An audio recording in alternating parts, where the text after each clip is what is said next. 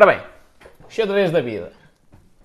A nossa vida é mais ou menos como um jogo de xadrez. Sim ou não? Primeiro que tudo, eu até queria saber se vós concordais com aquilo que eu estou a dizer. Escrevei aí. Então bora lá ouvir. Ou seja, até agora toda a gente estava a cagar para mim. Obrigados. Sim, diz o Ricardo. Sim, diz Ana Rita. Sim, diz a Nick Chic. Nossa Ana. Enquanto isso, vamos lá, vamos lá. Isto aqui é, é bastidores e cenas tudo em direto. Enquanto isso, eu vou aqui à Wikipedia ver as personagens todas do, do xadrez. para mostrar aqui uma, uma, uma cultura geral acima da média. Peças de xadrez. É, é isso. Não me tinha enganado. Não me tinha enganado. Não sei jogar xadrez, diz o Fernando, mas também não sei, não interessa. Aqui é uma, é uma metáfora. Diz a Mia, yap. Mexes os peões, confirmas as situações, escolhas e opções de vida, peões, rei, rainha, cavalos. Cavalos com B. Ora bem, há o rei, a rainha, o bispo, o cavalo, a torre e o peão.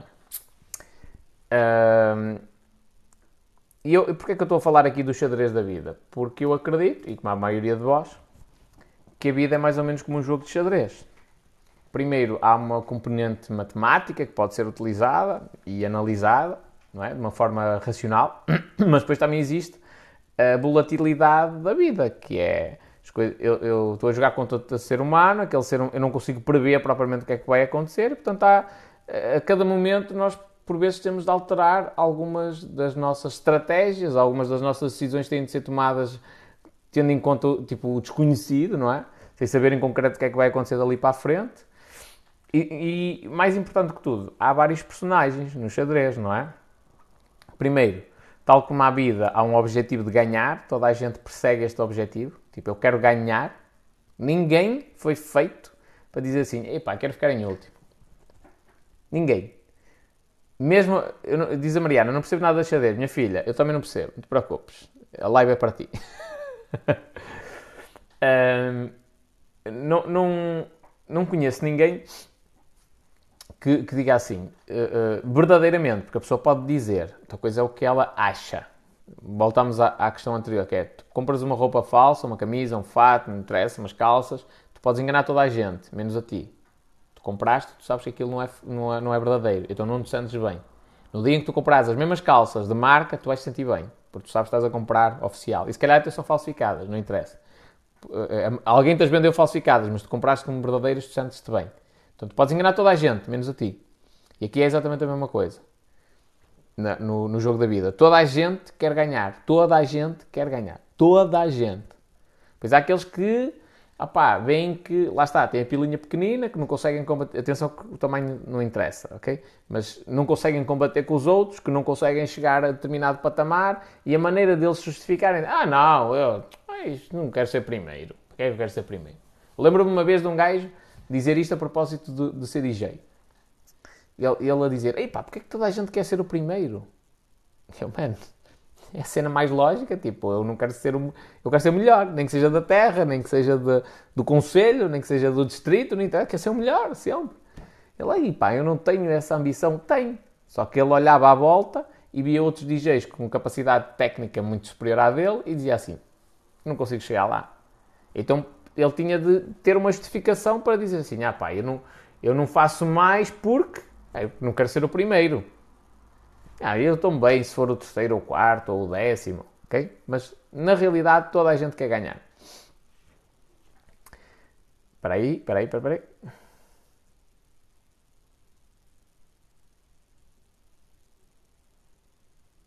Mas não pode ser à custa dos outros, ou pode? Isso é uma questão ética que diz respeito a cada um. E eu vou ganhar à custa dos outros? Depende. Olha, eu vou ganhar dinheiro à custa dos outros. E, depende da forma como tu vês as coisas. Eu vou ganhar dinheiro à custa dos outros. Porque alguém para comprar os meus produtos ou serviços é à custa dos outros, não é à minha custa. Porque se for à minha custa, é o meu dinheiro. E se é o meu dinheiro, como é que eu vou gerar riqueza? Não. Agora estás a dizer é à custa do sacrifício dos outros. Eu não concordo em prejudicar os outros para te beneficiares a ti. Não concordo propriamente com isso. Isto é uma questão de ética. Há certo e errado? Depende da situação. Olha o Tabino.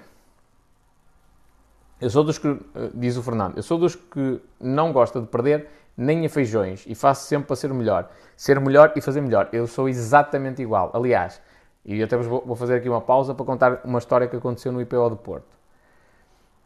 Eu, a jogar Monopólio a feijões, saí de lá fodido da minha vida. Revoltado mesmo. Parecia-me partir tudo, salvo seja. Porquê? Porque os voluntários estavam a jogar Monopólio com as crianças. Entretanto, as crianças tiveram de sair porque foi a hora do almoço, foram almoçar. E os voluntários continuaram a, a jogar. Uh, ou seja, alguns voluntários substituíram as crianças, os voluntários continuaram a jogar.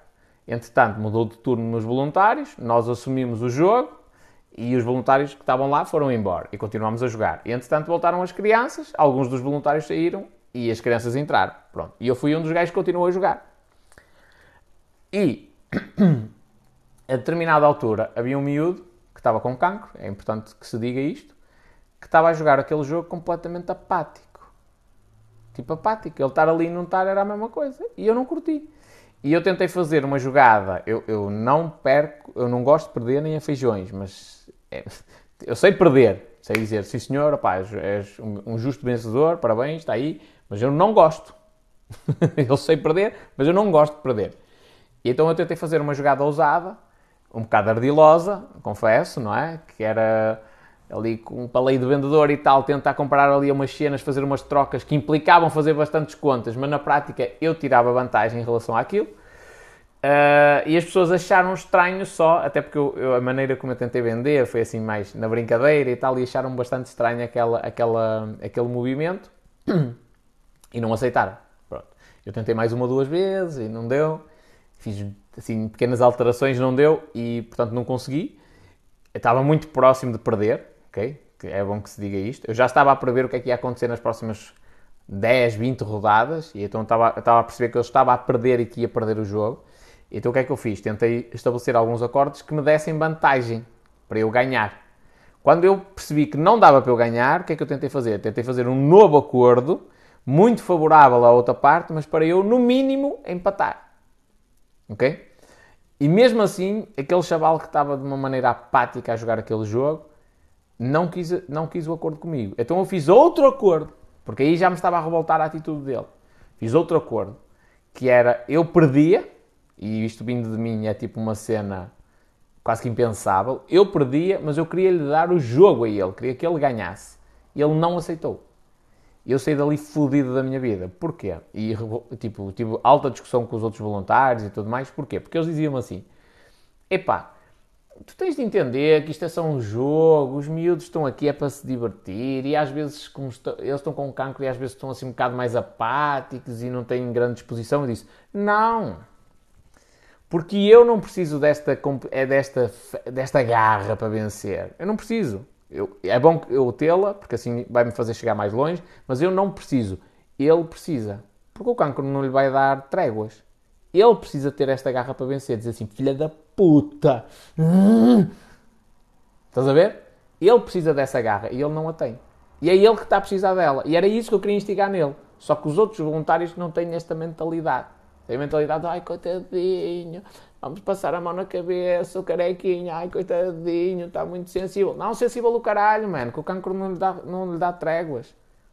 Okay? Então aquilo deixou-me bastante revoltado. E eu sou esse tipo de pessoa. Não, eu não gosto de perder nem a feijões, nem, nem o caralho mais velho. Nem de propósito. nem de propósito. Mesmo que as crianças pequeninas, às vezes perco de propósito, mas fica ali. Da puta. Podia ganhar, ok? Então, voltando à cena do xadrez. A nossa vida é como um jogo de xadrez. Toda a gente quer ganhar. E depois, se vós olhares bem para o tabuleiro de xadrez, é mais ou menos a nossa sociedade. Que é, há diferentes peças e diferentes peças com diferentes importâncias na sociedade. Ok? Uh, uh, nós temos os peões, que é a maioria da população, não é? Que são aqueles que são sacrificados para depois uh, os cães grandes ganharem alguma coisa. São esses peões que trabalham 40 horas por semana, têm um horário de trabalho, ilude-se o peão com o subsídio de férias, o subsídio de Natal, subsídio de refeição, com greves. Dá, deixa, deixa-os fazer greve, deixa, deixa. Deixa fazer greve para a vontade. Pega, pega. 20 dias de férias, olha para isto, que luxo, é bom, não é? Anda lá, pega, pega, então. Espetacular. Estes são os peões. Depois temos outras figuras. Temos os políticos, não é? Temos cargos ou melhor, temos pessoas que têm uma, uma função, uh, um emprego, mas parece que é mais importante, tipo médicos e cenas assim do género, não é? Mas basicamente eh, isto representa a nossa sociedade, que é há várias pessoas diferentes, com diferentes importâncias, e uns sacrificam-se e os outros acabam por ganhar. E agora a minha pergunta é: num jogo de xadrez, quem é que vós quereis ser? E vou-vos relembrar as peças que existem. E já não devia ter fechado esta merda, que já sabia que me ia esquecer. Mas como eu sou um gajo do improviso, não é? Vai on the fly. E, portanto, peões. Portanto, quem é que vós quereis ser? Pensai bem nisto, que esta cena vai-vos vai vai abrir a mente. Foda-se peão, rei, rainha, bispo, cavalo, torre ou peão. Para a Mariana. Para a Mariana, escolhe um, minha filha. Escolhe um. Se não sabes o que é que representam as figuras, escolhe um aí à vontade. Olha o Mr. Leandro, como estás, companheiro? Já estás em Portugal? O que estás a ler agora? Terminei um livro hoje, um péssimo livro, O Hábito da Sorte. Vou começar a priori ainda hoje, a ler uh, o Inteligência, uh, Inteligência Multifocal de Augusto Cury. Ora bem, vamos lá às respostas. Que, o que é que, num jogo de xadrez, o que é que vós quereis ser? É? A rainha diz a Maria, a Isa diz que é o bispo, uh, a Ana Rita Esteves diz assim: qual é que é o bispo? É aquele que parece uma pilinha, que é assim, funilado e tem uma cabecinha na ponta. Não posso dizer isto de outra maneira. A melhor maneira de descrever é essa. Mais, vamos embora, quero mais respostas. O cavalo, o cavalo. O cavalo é, é um que faz um L.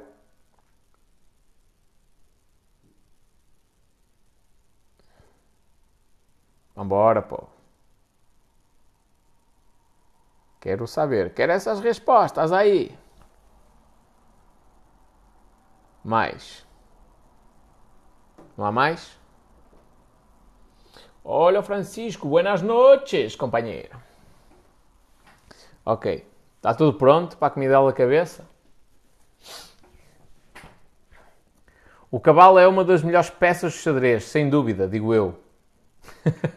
Diz o Correia. Oh, Correia, olha o contrassenso do que tu escreveste. Olha o contrassenso daquilo que tu escreveste. O meu trabalho como copywriter é este: é ver incoerências que existem naquilo que tu estás a dizer. Que essas incoerências demonstram a tua falta de confiança, eventualmente. Olha, eu vou passar a ler outra vez a cena do Correia. Que é: o cavalo é uma das melhores peças do xadrez. Sem dúvida. Digo eu. Ou seja, ele, é, ele, é, ele fala com toda a convicção do mundo, diz sem dúvida, e depois diz digo eu. Ou seja, abre lugar à dúvida. Mas sim, eu percebo o que tu estás a dizer e também concordo contigo, o cavalo é uma das peças bastante importantes. Não havia pergunta, diz a Ana. Ana, vou repetir. Vou repetir. Num jogo de xadrez, o que é que tu queres ser? E eu recorto as peças. É o peão, a, a rainha, o rei, o bispo, a torre, o cavalo. Deixa-me estou a esquecer de mais nada. Pronto, interessa. Também se me esquecer, escolhes uma destas só. Vamos lá, vamos lá. Para o pessoal que entrou no Insta, num jogo de xadrez, o que é que vós quereis ser? O Ricardo diz a torre. Ok, ou eu esqueci-me da torre. Pressa. Torre. Muito bem. Ah, faltava a torre. É isso. Prefiro andar na diagonal com o bispo que a torre em direito. O cavalo anda em L. Sim. Também tem, isto também é uma própria analogia à nossa sociedade, não é? Há pessoas que andam sempre só para a frente, Há pessoas que andam na lateral e para a frente, há outras eh, que andam por, por, assim aos saltinhos, que é o caso do cavalo. A, a, a, Maria disse aqui uma cena, também dá para criar uma analogia engraçada, que é a rainha é protegida, mas não morre sozinha. Diz a Nick Chic, rainha. Ok? Agora está tudo pronto para a comida à cabeça? Pronto, eu num jogo de xadrez prefiro ser o gajo que joga xadrez. Tá? Portanto, isto é um reflexo da cena da sociedade. Um jogo de xadrez, a maioria das pessoas concentra-se em perceber qual é que é a peça à qual mais se adequa. E isto aqui, agora aqui a nível de profissão, de carreira, de empresa, tá, tá, tá, tá, tá, tá, tá, tá, tá e estão a olhar só para o tabuleiro. Eu não quero olhar para o tabuleiro, eu não quero que alguém. A questão aqui é mesmo de. de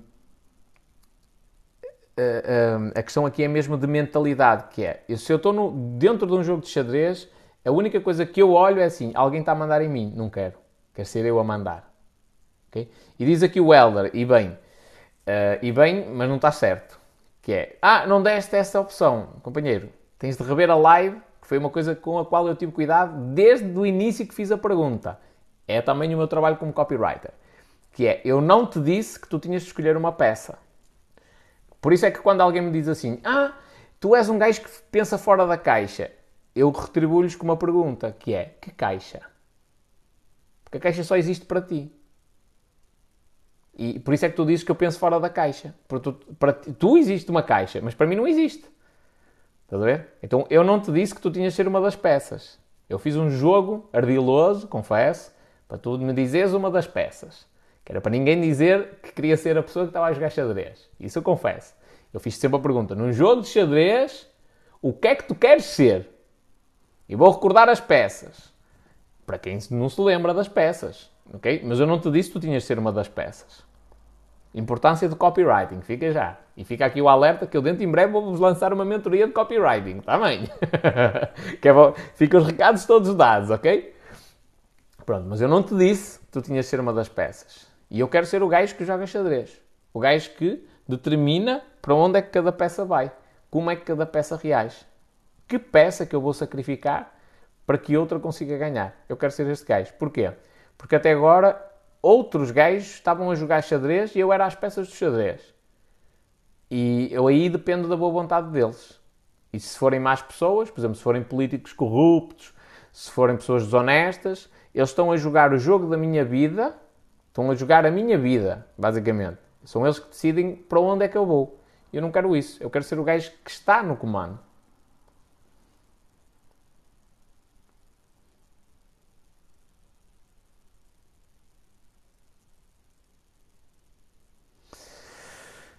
Não queres que controlem, queres controlar, é isso? Sim. Quero estar numa posição de comando. Mais importante do que isso é, não quero que mandem em mim. Eu não fui feito para obedecer. Já cheguei a esta conclusão. Saí da função pública, o último emprego que tive, e a conclusão geral é, amigo, já não vale a pena. Tu já tens mais de 30 anos, não vale a pena tu te iludires que tu vais para um emprego e vais ser feliz. Esquece. Tu não foste feito para receber ordens, acabou. Mas isto já. Foram 30 anos a levar na cabeça. Desde, desde a escola, em que um, havia um professor qualquer que me dizia assim: tens de fazer. Pronto, fodeu tudo. Não faço. Não faço. Ai, mas as regras. Eu uma vez entreguei um trabalho para tirar zero, só para foder os meus amigos. Não estou a mentir, estou a dizer a mais pura das verdades. Entreguei um trabalho sobre a Segunda Guerra Mundial para, para, para receber zero. Escrevi lá tipo Hitler, aquele psicopata desdentado e não sei o quê. Sites, bibliografia, todosamalhada.com, tipo um, uma pilha de cadáveres, bibliografia, todosamalhada.com, qualquer coisa. Uh, cenas assim, tirei um, entreguei um trabalho mesmo de tanga só para tirar, para tirar zero. Porquê? Porque se acomodaram à cena de o espanhol faz umas cenas diferentes, ele pensa de uma maneira diferente, pomos o gajo a fazer os trabalhos. E uma vez, ok, tranquilo. Segunda vez, então, como é que é? Eu, ok, eu faço trabalho, mas ninguém pesquisa nada para mim, nem o caralho. Ah, não, não, tu fazes tudo, fazes isso em casa. Terceira vez, é, está bem. Ah, não, Esquece, eu faço isso em casa. E um gajo continua a jogar cartas na aula e a falar mal da vida dos outros e tal. Quando eu cheguei a casa fiz um trabalho de tanga. Por remédio santo, nunca mais me pediram para fazer trabalhos de grupo. A partir daí as coisas funcionaram como eu queria, que é, eu chegava lá e dizia assim, olha, eu tenho de ser deste grupo. Amigos, ou eu faço tudo ou não faço nada. E eles, então não faço nada.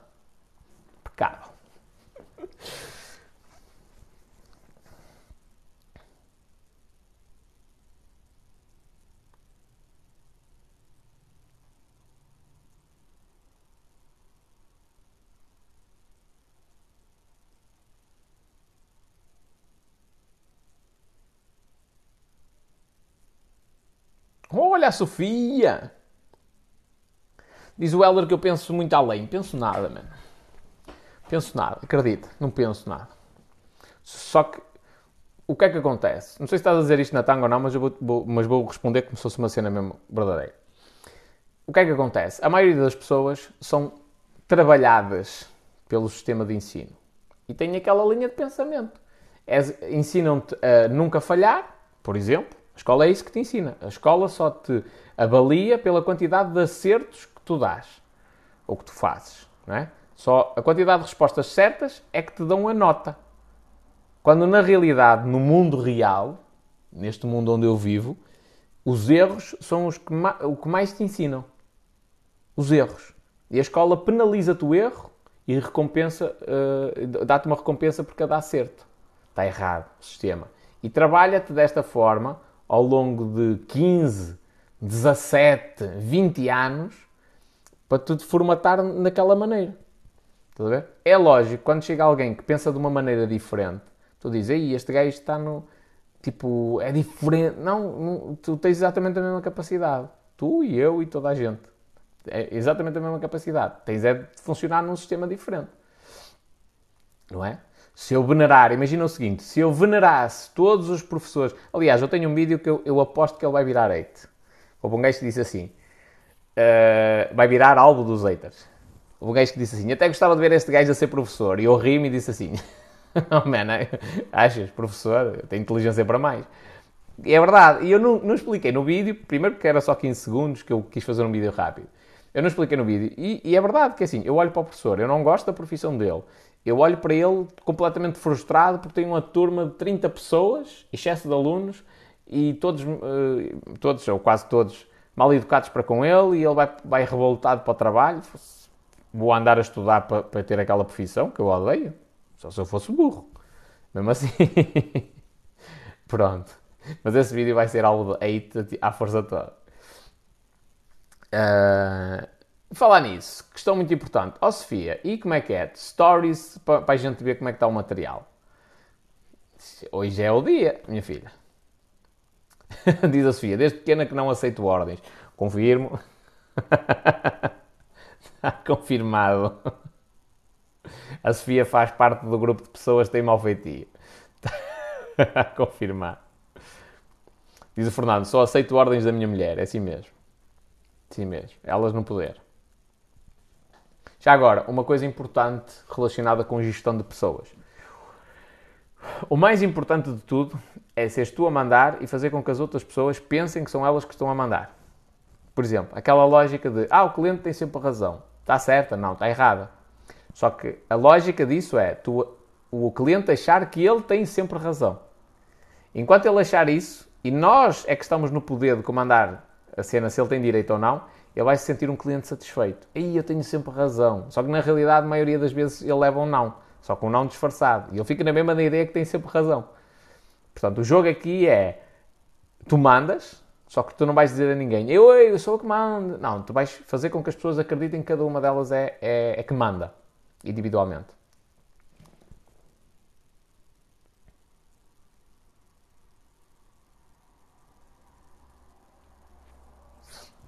O Heller a dizer que eu tenho uma perspectiva muito diferente. Companheiro, faz parte de, de, do meu trabalho diário.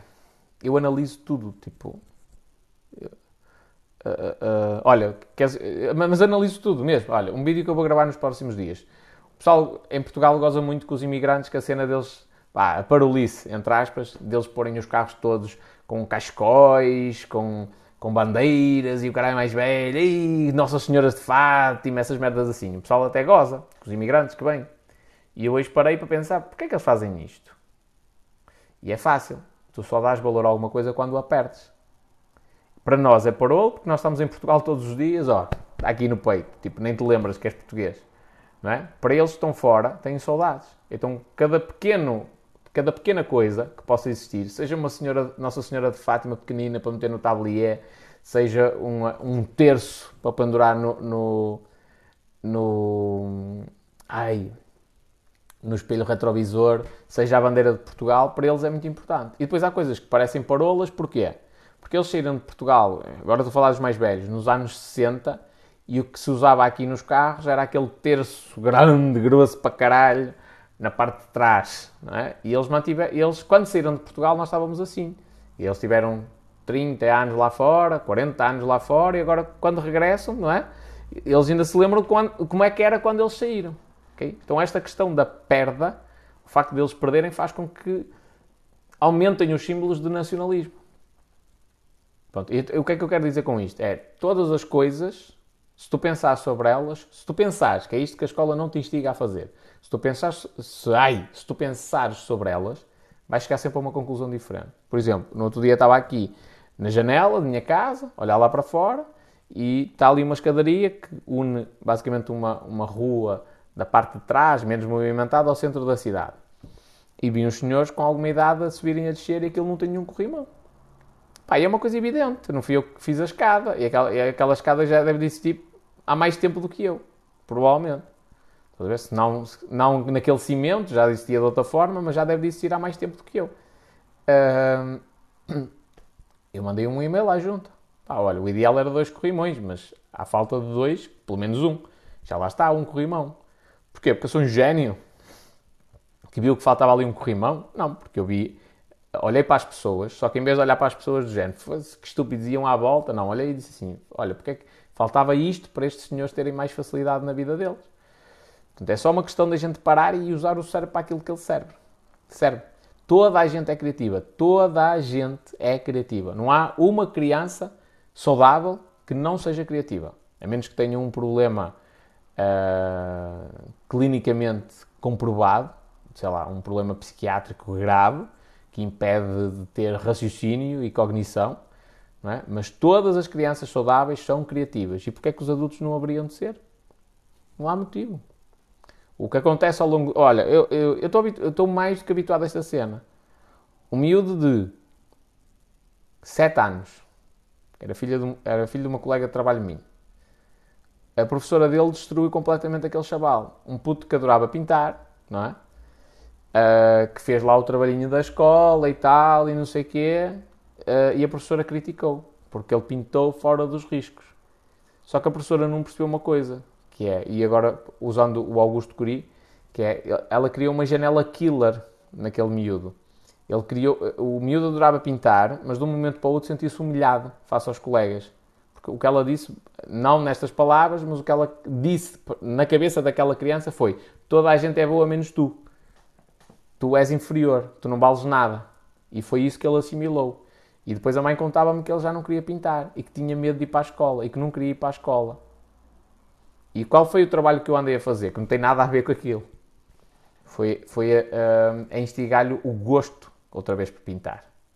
E uma vez a mãe chegou à minha beira e disse: Olha, ele pintou outra vez e a professora deu-lhe os parabéns, estava muito bonito. Voltou o ânimo. Ele surpreendeu a pessoa que o criticou, voltou o ânimo. Okay? E eu disse-lhe, inclusivamente, vai falar com a professora, porque não pode acontecer isto. Então, a cena de pensar de uma maneira diferente é só isto: é parar e olhar para as coisas, só. Porque toda a gente é criativa, toda a gente tem grandes ideias, toda a gente. Não há ninguém que eu conheça que não tenha. Só que depois a maioria das pessoas não tem a capacidade para executar. Tem, ou melhor, a coragem. Capacidade até tem, não tem a coragem.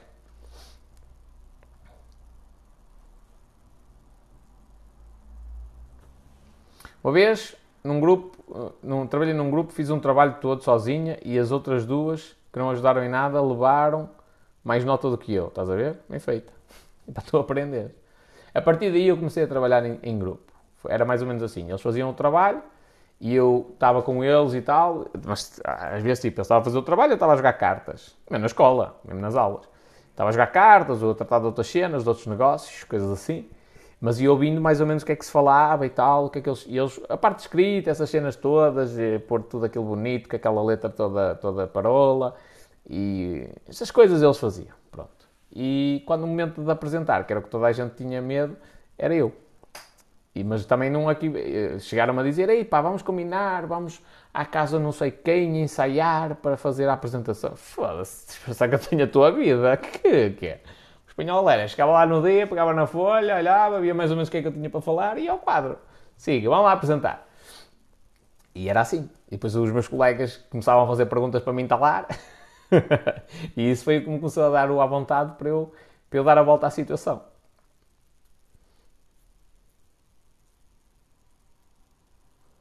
Vou ter exame de Fisicoquímica. Tens algum método de estudo que recomendes? Já não me lembro bem das cenas que eu dei em Fisicoquímica mas eu gostava bastante. Tenho Palácios da Memória, para memorizar as coisas, é tiro e queda. Aliás, vou-te dizer aqui 10 itens que eu memorizei em dezembro de 2020. Aleatórios, foi o pessoal que disse no chat. 2 kg de laranja, farinha de aveia, barreira cozinha, comida para o gato, papel higiênico, cerveja, sal, levar um guarda-chuva porque está a chover, mudar a água do aquário e costeletas. Depois, se quiseres confirmar estes 10 itens, 10 itens vai a uma live no YouTube que, que diz Como enganar os professores. É de dezembro de 2020. Ok? Pronto. Então, Palácios da Memória, para tu memorizares. E o conceito de imagens mentais também é uma coisa importante, que não é propriamente um palácio da memória, pode ser uma viagem, mas é, esse é o melhor método. Inclusive é uma cena que eu vou fazer mais tarde ou mais cedo, um curso. Pago e a peso de ouro. Que é para aqueles haters que dizem assim: ai, ai é, estudar é que é importante, ui. E tu dizes isso porque não consegues entrar em medicina. Pois, então se tu quiseres aprender a memorizar, vais pagar caro. É para o caralho. Mesmo assim. Porque é curioso, já agora, fica aqui eh, uma indicação para vós, que é, quanto mais eu estudo sobre memorização, mais eu percebo que as pessoas que vós olhais e dizem assim, uau, ele é um gênio, ele tem um sucesso do caralho. Não, elas também estudaram sobre memorização. Só que elas não vos disseram nada. Ok? Eu estudar sobre um palácio da memória é espetacular. Eu aprendo a memorizar qualquer coisa rápido. Ok? Mesmo rápido. Mesmo, mesmo, mesmo, mesmo rápido. Muito mais do que andares a ler 10, 20 vezes os vossos apontamentos. E eu posso fazer o seguinte: eu calmo, bem caladinho, eu li um livro sobre isto, calmo bem caladinho, sei a técnica, não digo nada a ninguém e eu vou parecer um gênio. Porque eu aprendi uma técnica de memorização que vós não sabeis. Porque eu estou em vantagem. Outra coisa diferente é eu vos dizer essa técnica de memorização e subimos todos no mesmo nível. E aí, se calhar, eu não me destaco, não é? Pronto, então a maioria das pessoas que eu conheço, ou melhor, eh, melhor dizendo, quanto mais eu estudo sobre memorização, mais eu percebo que o público-alvo desses cursos de memorização e coisas do género são, são pessoas que estão num nível considerável na sociedade. São, mas essencialmente médicos. Tipo, Palácios da Memória, muitos médicos utilizam, muitos médicos. O Anki, que é uma ferramenta online de, de memorização, uh, não, uh, sim, memorização espaçada, que é para passar as coisas para a memória de longa duração. Muitos médicos utilizam. É? E depois o pessoal olha e diz, ah, mas para ser médico é preciso ser muito inteligente. Ou, ou, usares os métodos certos para tu conseguires memorizar as coisas e tu conseguires aprender devidamente. E se calhar grande parte deles sabe isso e fica caladinho, por uma questão de orgulho, para dizer assim, eu é que sou. É? Eu estou-vos a explicar aqui a cena dos palácios da memória. Memorizo 10 itens assim, tal. Meio ano depois, recito-vos os itens e foda-se. O gajo pediu 10 itens, escreveram no chat, completamente aleatório, e o gajo não só demorou, memorizou os 10 itens, como memorizou na ordem em que os disseram. É? Definiram os 10 itens e aquilo está apontado aí num caderno meu, num post-it qualquer. Está lá. Uh, definiu os 10 itens, memorizou pela ordem e meio ano depois é capaz de recitar aquilo. Daqui a um ano é igual. Não muda nada. Daqui a um ano digo-vos exatamente os mesmos 10 itens. Opa, e foram 10 porque eu não quis estar aqui a fazer um trabalho muito maior. É? Até para ser rápido. Porque não, quanto, eu posso memorizar 100 itens, não é? Mas não posso memorizá-los assim, tipo de gás. Tenho que fazer um trabalho diferente de memorizar 10, não é? É mais informação, mas consigo memorizar na mesma. Pronto. Então, quanto, quanto mais eu estudo sobre memorização, mais é a conclusão a que eu chego. É que muita gente na sociedade se aproveita indevidamente de algumas técnicas e fica caladinho, só para tirar vantagem. Porque é fácil eu ter vantagem em relação aos outros quando os outros sabem metade do que eu.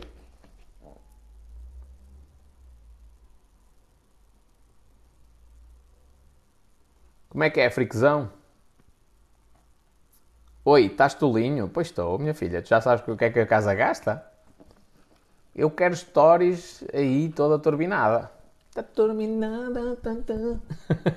e o ideal era filmar aí as danças. Isso é que era. Já agora, eh, eu, opá, trabalhar como DJ em casamentos não me dá saudades. Mas dá-me saudades de andar ali no ambiente dos casamentos e ver as gajas todas top. Isso dá muita saudade.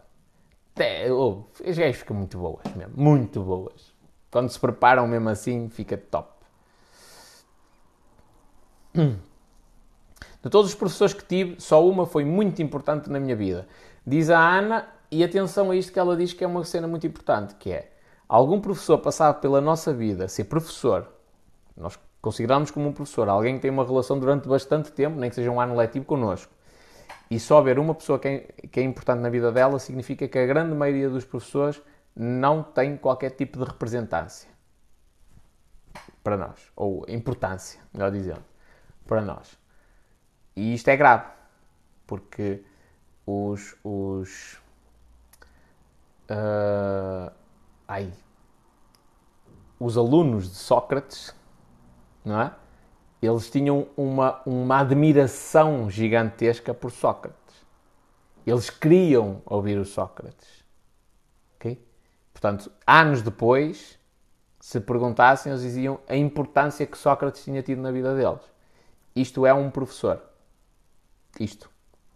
O termo primitivo de escola é escola. Escola é uma reunião de pensadores. Normalmente, eh, o conceito de escola uh, pré-era moderna era, era, era um sítio onde tu ias à procura de dúvidas, não era à procura de informação. A escola dá-te informação, transmite aquilo, é assim, assim, assim, assim. Mas o conceito verdadeiro de escola é um sítio onde tu vais ter dúvidas. Tu vais expor aquilo que tu aprendeste e vais, e, e vais receber dúvidas de outras pessoas que vão confrontar uh, uh, os teus factos com outras, ou, ou, vão analisar os teus factos e colocar questões que te vão deixar na dúvida e tu voltas para casa para aprender mais, sozinho. Depois lá só vais partilhar o teu conhecimento e voltas a trazer dúvidas, sempre. Que é uma situação desconfortável. A escola funciona ao contrário. A escola vais lá, eles dão-te informação, vais para casa, decoras aquela merda, voltas para lá e sempre assim. Por isso é que a maioria das pessoas não sabe utilizar a maior capacidade que tem, que é o cérebro.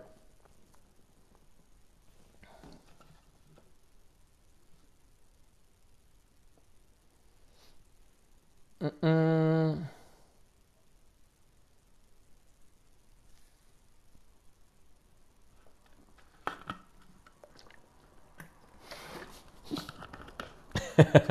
que rei este Fernando. Eu trago sempre um terço no retrovisor e a Nossa Senhora com um metro na mala.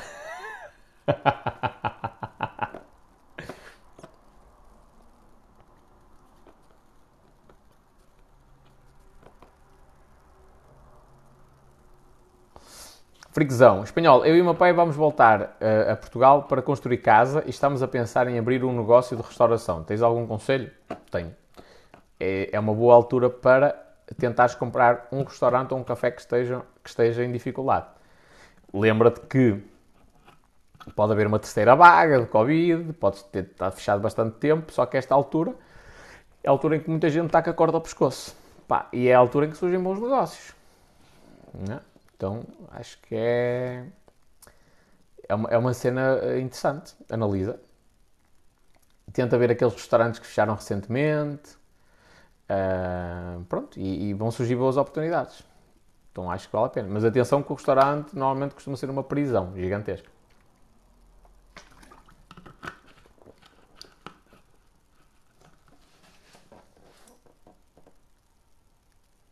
Amanhã o Lion vai estar cá? A priori sim.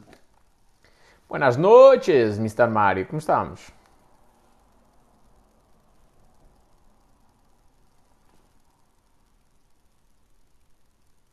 Já não me lembro da cara da minha professora da primária, mas lembro dela bater. Minha gente, só finalizando a cena de, de, do xadrez da vida. Pensai muito bem no que é que vós quereis para a vossa vida. ok? Porque eu quero ser o gajo que joga xadrez. Não quero que joguem, que, se, que, seja alguém a decidir a minha vida. Não quero que seja um patrão, não quero que seja o Estado. Aí, é espanhol, mas tu vais viver em Portugal e, e o Estado não vai mandar na tua vida? Não. Quando se tem um nível considerável de riqueza, o Estado não manda na minha vida. Mais depressa mando eu no Estado. Ui, que idiota! Sim, porque eu, eu tenho. Imaginemos que eu, eu, eu crio uma empresa que fatura 500 mil milhões de euros anuais aqui em Portugal. Exporta para todo o mundo e Deus-me livre, é um sucesso e não sei o quê. E o Estado português chega à minha beira e diz assim: Não, nós vamos fazer desta, desta, desta forma e tu vais te foder que vais para, para a miséria quase. Aqui ninguém ganha mais de mil euros por mês. Ok? Tudo bem. O que é que o espanhol vai fazer? Fecha as empresas em Portugal, lá no outro país. E vou viver para outro país. Vou viver para os Estados Unidos, vou viver para o Brasil, vou viver para, para a França, vou viver para a Alemanha, vou viver para onde eu quiser. Caguei para o Estado. E os impostos que eu pago, os muitos milhões que eu pagava em Portugal, desaparecem do país. Então eu quero ser a pessoa que joga xadrez, não quero ser uma peça do xadrez, nem que seja a peça mais forte do xadrez, o rei ou a rainha, não quero ser nenhuma dessas. Quero ser a pessoa que joga xadrez. Até porque às vezes, quando se joga xadrez, as duas pessoas estão a brincar. Estão a rir uma com a outra e dizem: Olha, vou fazer isto só para tu, para tu ganhar. E estão ali na tanga, uns com os outros. E agora, voltando à analogia do jogo da vida, às vezes há pessoas que estão a jogar xadrez que estão a brincar com a nossa vida na tanga umas com as outras. Olha, vamos aumentar estes impostos a ver o que é que estes gajos fazem. que engraçado! Temos não sei quantos mais milhões de pobres. que giro! Vamos aumentar o salário mínimo nacional no, no, no período uh, pré-eleitoral para ganharmos as eleições. Vamos ver se as empresas aguentam. não, não aguentaram. que engraçado. E eu não quero estar a depender disto. Eu quero ser o gajo que está a jogar. Porque aí, se me rir, eu sei do que é que estou a rir. E eu posso apanhar um adversário que diz assim: Ei pá, vamos. Ah, corrupto toda a gente é, não é? Ah, pá, facilita aí um bocado. Eu digo: Não facilito. E vou-te vencer. Então eu quero ser o gajo que está a jogar. Tenho controlo sobre as coisas. Não quero ser uma peça no tabuleiro, independentemente da peça. Podem-me convencer, ui, se tu fores médico, salvas vidas e ganhas muito dinheiro. Tudo bem, dou muito valor. O meu, o meu sincero agradecimento aos médicos, mas eu não quero isso. Eu não quero ser uma peça. Ah, mas tu podes ser médico, estudas e depois abres uma clínica. Para isso não precisas ser médico. Até é estupidez. Se o teu objetivo de vida é esse, até é uma estupidez. Porque tu aos 18 anos podes sair, começar a empreender, abrir uma clínica, metes os médicos a trabalhar para ti. Simples. E, porque tu tens uma competência que muitos deles não têm, que é vender. Então tu pões os médicos a trabalhar, abres a clínica, assumes o risco, pões os médicos a trabalhar para ti e vais crescendo o teu negócio. Nos 5, 7 anos em que tu estarias a estudar, em teoria, mais o período depois em que tu vais começar a, a trabalhar para saber como é que é exercer aquilo, tu constróis um negócio bem maior. Portanto, até é idiotice tu ires para a faculdade. É? Se o teu objetivo é seres o dono de uma clínica. Ah, mas eu quero, eu estudo para médico, sou médico, depois uh, vou abrir uma clínica, mas no início tem de ser eu a trabalhar, pronto. E provavelmente vais continuar assim para o resto da tua vida. Eu conheço um gajo noutra área, não é propriamente a medicina, que é assim, que ele está. É, é ele sempre a trabalhar. Então o que é que ele é? Empregado dele mesmo. Não é isso que eu quero. Eu já estou a delegar as tarefas. Aliás, hoje o que me ia na cabeça é: já vai entrar outro, outro gajo para a minha equipa e este aqui. Estou mesmo com uma fezada do caralho, parece-me ser uma máquina potente mesmo, que é o Vasco, uh, para fazer a gestão das campanhas. Okay? Gestão das campanhas, continua a ser o espanhol com a parte da estratégia e tudo mais, temporariamente, mas já estou a pensar em meter outro gajo. Porquê? Porque eu consigo arranjar mais clientes. Eu meto já dois gajos a fazer a gestão das campanhas, eu ainda consigo dar vazão à parte da estratégia e continuo a crescer a empresa. Eu não preciso ser o gajo que mais percebe daquela cena. Eu preciso ser o gajo que mais vende. Esse sim. Ah pá, e olha, correu mal o negócio eu tive de despedir dois ou três para conseguir aguentar. Pronto, tudo bem, assumo eu essa responsabilidade. Epá, mas tu já não sabes assim tanto. Estudo. Sou rápido a fazer as coisas. Estudo. De um dia para a noite eu aprendo o que tenho de aprender, quase. Não é tudo, não vou ficar médico do dia para a noite, não é? Mas, mas eu aprendo rápido. Então a gente erra, mas vai aprendendo. Então isto é a cena mais importante. Mas tudo começa com uma perspectiva. E reparai que uma vossa perspectiva era escolher a peça do xadrez. E eu tive exatamente a mesma, a mesma ideia. Tipo, eu falei do xadrez e disse assim, peraí, mas eu não quero ser uma peça no xadrez. Eu quero ser o gajo que joga xadrez. Pronto. E, e, e então tive a mesma ideia. Quando eu queria, estou a dizer que ia responder o mesmo que vós, quando eu pensei na analogia de xadrez, vida e tal. Sim, olha, mas que peça que eu quero ser? Eu disse, não, não quero ser uma peça. Eu quero ser o gajo que manda. O gajo que está a jogar. Não tenho ideia da minha geração ter tanta inveja de quem queria fazer vida. Quem queria empreender, não é? Eu acho que essa inveja sempre existiu, mas agora ainda mais, porque é assim, agora há uma, há uma cena, há uma discrepância maior.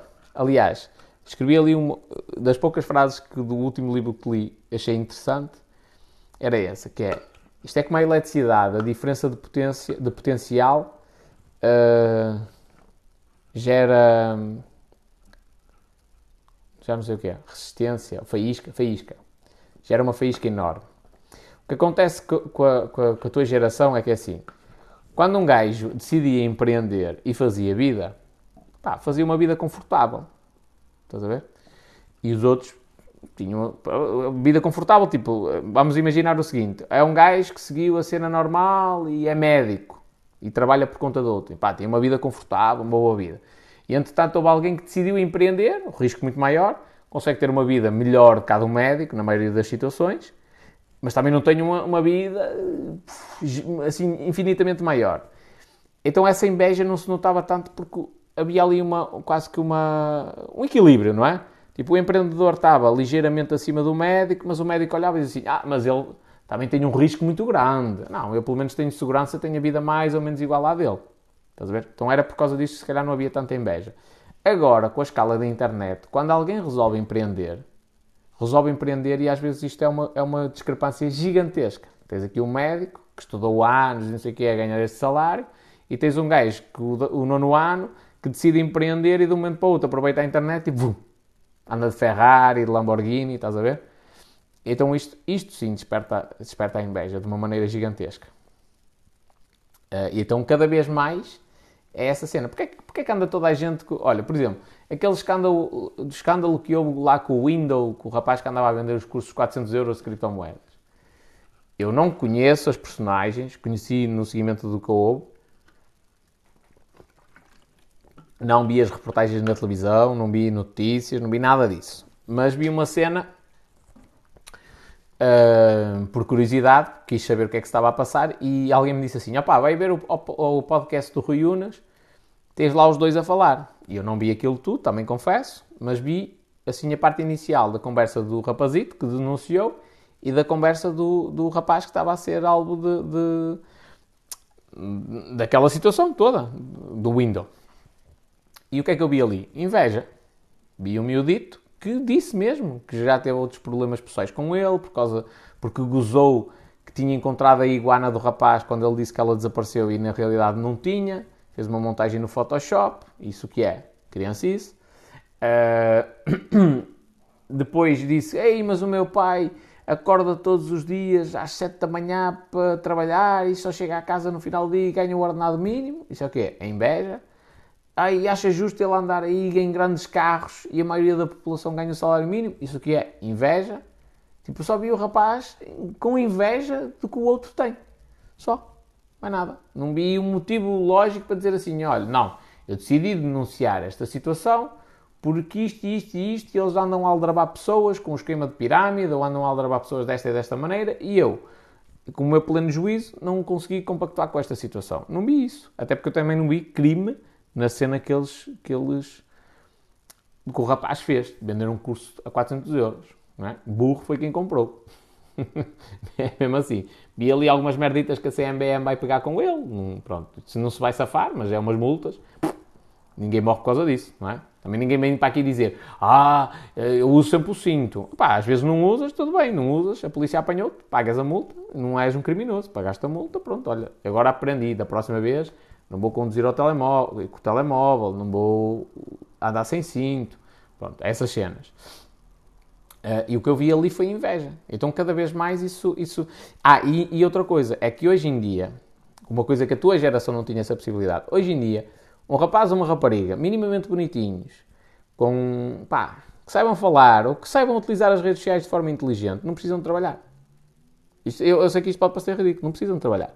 Eles conseguem ganhar o salário mínimo, ou o equivalente ao salário mínimo, sem trabalhar só a tirar meia dúzia de fotografias. E as marcas pagam-nos para eles anunciarem produtos e, e para fazer publicidade. Basicamente é isto. Não precisa trabalhar. E isto gera uma inveja gigantesca. Porque os coleguinhas de escola têm de ir para a fábrica e trabalhar das 9 às 6 e depois só têm o fim de semana livre. E olha, e, bem, e depois o tempo livre que têm, abrem o Instagram e o TikTok e vêm os amigos aqui uh, para trás e para a frente, e agora foram ao hotel não sei das quantas, e agora foram à empresa tal, e agora estão na praia tirar, fazer uma sessão fotográfica, tipo, uma vida que aparentemente é simples, não é? Uh, e ficam com inveja, porque eles não conseguem chegar a esse ponto. Como é que é, Miguel? E Simões? Uh, então, essa inveja é, é gigante. E mais, é que nós hoje socializamos menos. Temos ferramentas que nos permitem estar mais próximos, mas socializamos menos. Portanto, não nos conhecemos tão bem e temos tendência a ter inveja dos outros por causa disso. Cada vez mais querem enriquecer sem esforço? Concordo. Concordo perfeitamente com isso.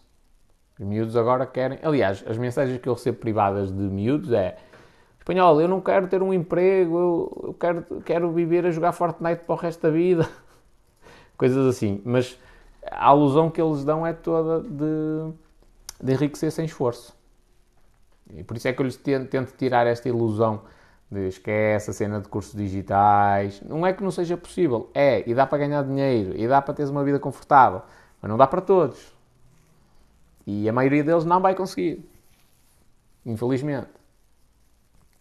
Então as pessoas agora vivem numa ilusão muito grande que a internet é uma cena espetacular. Pá, a internet é espetacular, é, concordo, mas além da internet, tem de haver alguém que produza batatas, tem de haver alguém que produza cebolas, tem de haver alguém que plante tomates e que vá lá estrumá-los, bem estrumadinhos, tem de haver alguém que plante feijões, porque senão a gente não vai conseguir comer. Tem de haver alguém que faça criação de galinhas, é? tem de haver alguém que faça roupa, tem de haver alguém que faça carros, tem de haver isso. E empreender não é só aí vou abrir um negócio na internet e vou vender cursos ok, se nós comprarmos todos os cursos e se nós vendermos todos os cursos, o que é que nós vamos comer? Não é? Que achas dos estágios profissionais? Trabalho desde as 8h30 às 18h30 sem receber nada. Acho que isso já é um bocadinho de exploração. 10 horas de trabalho diárias. O não receber nada, não vejo isso como um problema. Estás em estágio. O objetivo é aprender. Desde que, pá, olha, sou estagiário de de secretariado e administração, uma cena assim, ou de apoio à gestão, profissões que eles vão inventando. E os gajos põem-me a carta a lenha. Pá, não é que te faça mal uma vez ou outra, até, até é uma lição de vida bem importante, mas se o teu dia a dia for andar à carta a lenha, nem acho que faça sentido esse estágio. Tipo, o que é que eu estou aqui a aprender relacionado com a minha área de, de, de atuação? Mas acho que com isso tens de falar com a tua coordenadora de estágio. É engraçado que as marcas pagam esse tipo de serviços porque são consumidos são consumidos por quem não quer fazer nada também. Também. Ainda no outro dia, a minha. Uh, estava a pensar, li um comentário qualquer de um hater e fui, fui tipo lanchar, uma cena assim. E a caminho e tal, e disse: Olha, em que altamente que este gajo é assim? Pensei mesmo assim, tipo, que altamente que este gajo é assim, porque eu vou ganhar muito dinheiro graças à, à estupidez dele. mesmo.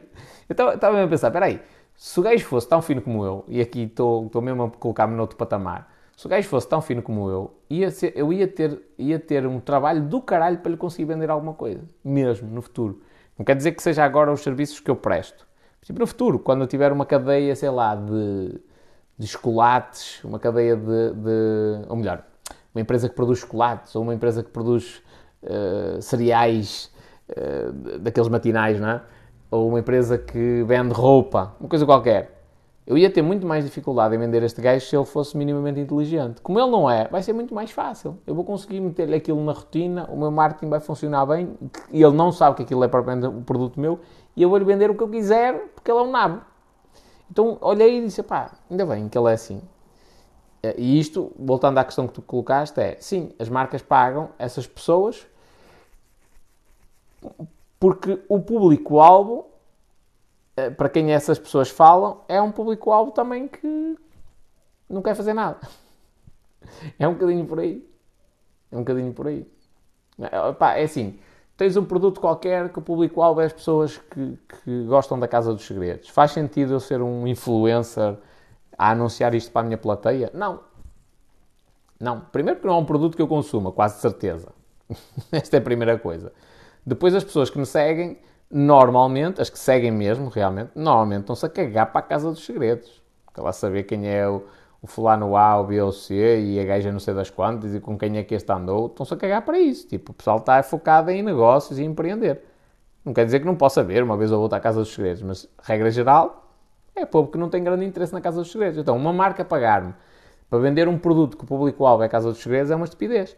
Portanto, essas marcas pagam, porque, pagam a essas pessoas em específico porque realmente a, a, a pessoa, as pessoas que os seguem são pessoas que andam à procura de uma vida fácil sem fazer nada. A maioria dos miúdos hoje em dia não sabem o que é trabalho nem esforço, diz o Miguel. E é verdade, e eu concordo. Concordo, a mil por cento. Até porque depois é fácil pô-los a arriar. Quando eles começam a perceber, ninguém me disse que o empreendedorismo era difícil. Aliás, bem pelo contrário.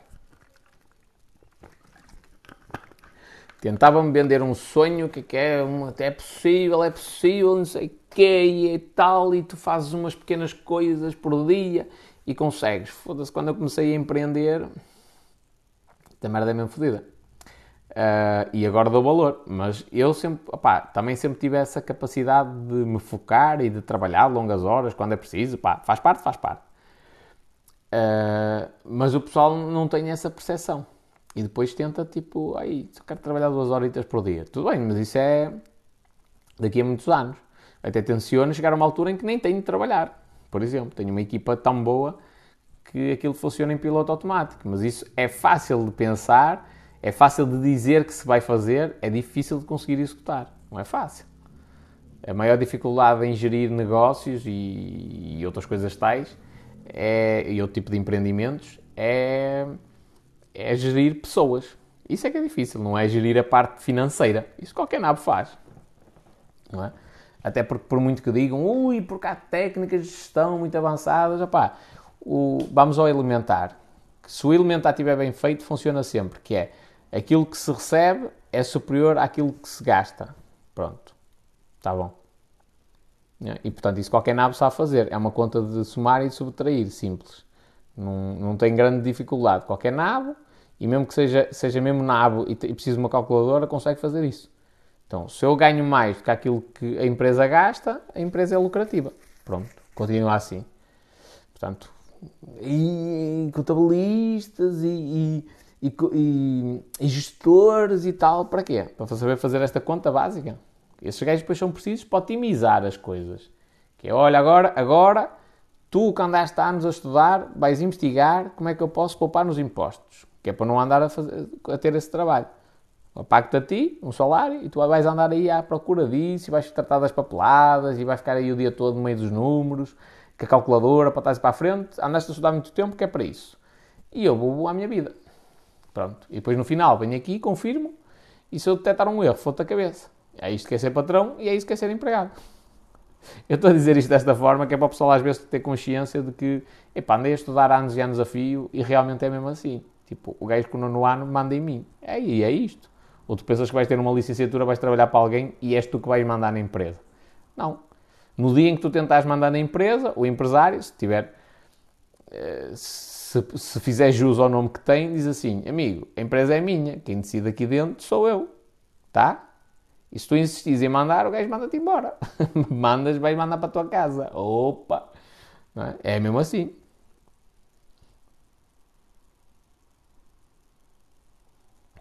Não é fácil. Quando entra um administrador de insolvência, essa empresa raramente se safa. Pois, porque o gajo vai analisar a parte técnica.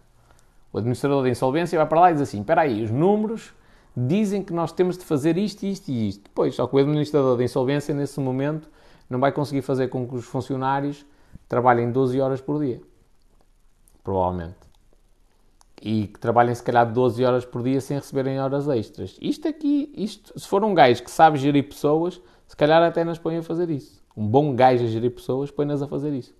Porque ele vai conseguir perceber, vai conseguir fazer transmitir a ideia de que, meus amigos, isto é o tudo ou nada. Se vós quiseres que a empresa continue a existir, eh, reparai que é a família A, B e C, tem aqui marido, mulher e três filhos a trabalhar, cada uma. Portanto, isto fechando, tudo bem, se o desemprego é engraçado, mas acaba. E no vosso caso acaba em 12 meses, ou 9 meses, ou lá o que é. Uh, e depois disso, essa família vai arranjar cinco empregos de gás. É vamos passar tempos difíceis. Ou nós damos o litro agora, ou acaba tudo. É uma criança que desaparece. Se for um bom gajo, ele vai pôr as pessoas a trabalhar nem que seja de graça. Nem que seja de graça. Aliás, o Vasco vai entrar na minha equipa agora. Ainda hoje mandou uma cena, uma máquina do caralho. Vai entrar na minha equipa agora, há um ano atrás, mais ou menos, já me tinha enviado um e-mail para trabalhar para mim de graça. E eu agora, agora falei com ele e tal, não vai trabalhar de graça, como é lógico, não quero isso. Mas há um ano atrás já me tinha feito esta, esta, esta proposta. Porquê? Porque eu, eu, mostrei que eventualmente eu posso. Eu, eu estou a inspirá-lo a ele agir, a fazer coisas. Então por isso é que há essa, essa proposta. Mas eu recebo N de vezes esse, esse tipo de proposta. Aliás, olha Mónica Assis, viva! Aliás, se eu gravar vídeos em que eu falo de trabalhar de graça, chovem-me e-mails do pessoal diz assim, e a espanhola, pá, eu não me importo trabalhar de graça. E eu não quero. E não quero porquê? Porque eh, não há almoços grátis. As pessoas trabalham de graça porque querem alguma coisa, não é? Lógico. Pá, olha, estou a começar, eu, eu não me importo trabalhar de graça para ti, para ganhar experiência. Tranquilo. Faz sentido. Mas eu também tenho que ter o tempo. Se eu, se eu vejo por esse prisma, eu também tenho que ter o tempo necessário para dar conhecimento àquela pessoa. Porque senão não é justo. A pessoa é, vem para cá, é o que fazem com os estagiários. Ainda agora há pouco o Edu uh, me perguntou: fazem com os estagiários? É, oh, pá, olha, espanhol, eu quero ganhar experiência, me importa trabalhar de graça para ganhar experiência a gerir campanhas na internet. Ah, cá, moço, vens trabalhar para mim. Ele vem aqui para a minha casa e eu ponho ali a carta a lenha. Então lá é por aqui que se começa, vá embora. E está ali de seis meses, aprendeu alguma coisa. Não, não é justo. Então, como não é justo, eu, eu não aceito, não aceito esse tipo de coisas. Mas não é fácil, não é fácil. Essa questão da gestão de pessoas é bem complexa.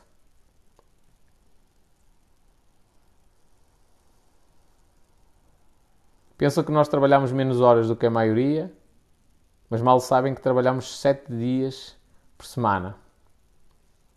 Amanhã há live, sim senhora. Sete dias por semana, sempre a bombar. O, o pessoal olha para, para, para a cena da minha produção de conteúdo e diz: Esse gajo está sempre no TikTok. Man, não confundas o que tu fazes no TikTok com o que eu faço no TikTok. Tu vens ao TikTok para consumir conteúdo. Tu és um espectador da vida dos outros. Neste caso, estás a assistir à minha vida, não é? Eu sou o ator principal. Eu estou na minha vida. Só para vocês uma noção, fazer lives todos os dias representa mais ou menos 80 horas por mês, em 28 dias, representa mais ou menos 80 horas de live. Ok? O que é que isto significa? O português normal trabalha 8 horas por dia, 40 horas por semana, não é? Portanto, tem 4 semanas de 40 horas e eu trabalho mais duas semanas por mês do que esse português comum. Porque vamos fazer aqui uma. Vamos nivelar mais ou menos as coisas. Eu tenho exatamente as mesmas 40 horas de trabalho, exatamente, por semana, só que depois uso o meu tempo livre para fazer ainda mais horas com lives. E as lives fazem parte do meu processo de, de angariação de clientes. Então, eu, eu, eu por mês trabalho mais duas semanas do que um, um trabalhador normal. Tendo em conta que eu só trabalharia 8 horas por dia, que é mentira, que trabalho mais. Ok? Pensai nisto, que é profundo. Eu, por mês, trabalho mais duas semanas do que um português normal. Duas semanas. Ei, mas ao espanhol, é fazer lives. Oi, estás a gozar comigo? Então faz tu. Faz tu lives todos os dias, com temas diferentes, falar de coisas que eventualmente a, a, a trazeres cá pessoas que vêm fazer, vêm falar de coisas que tu nem sequer dominas, não é? Faz tu. Experimenta fazer tu isso e depois tu diz-me alguma coisa.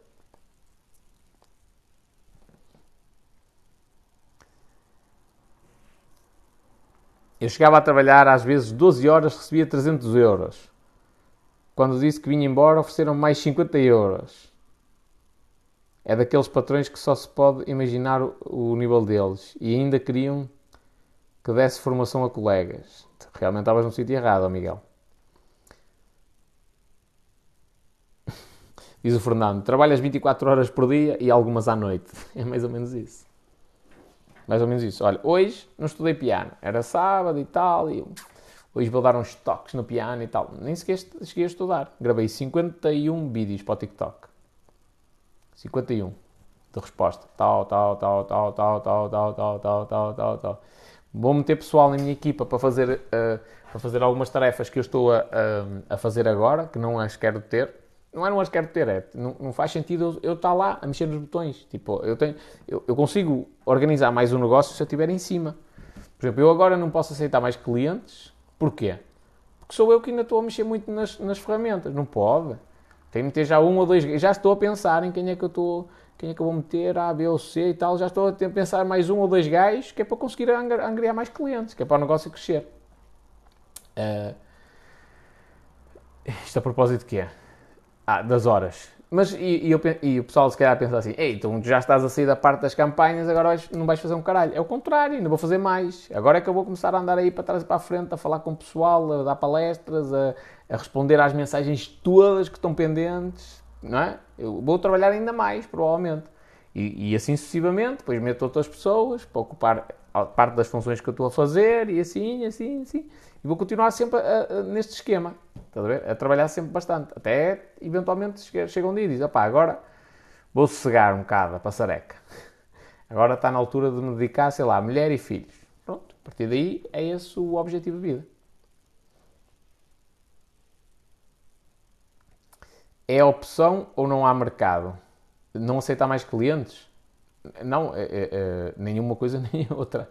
Não é questão de opção, é, é questão de não querer uh, que o boca a boca funcione contra mim. Não é? Vou aceitar uma empresa agora e não consigo dar resposta? Pois é grave. Essas empresas um, ehm, vão dizer: Ei pá, o espanhol não faz nada, eu só quero é receber o meu dinheiro no final do mês, então não quero.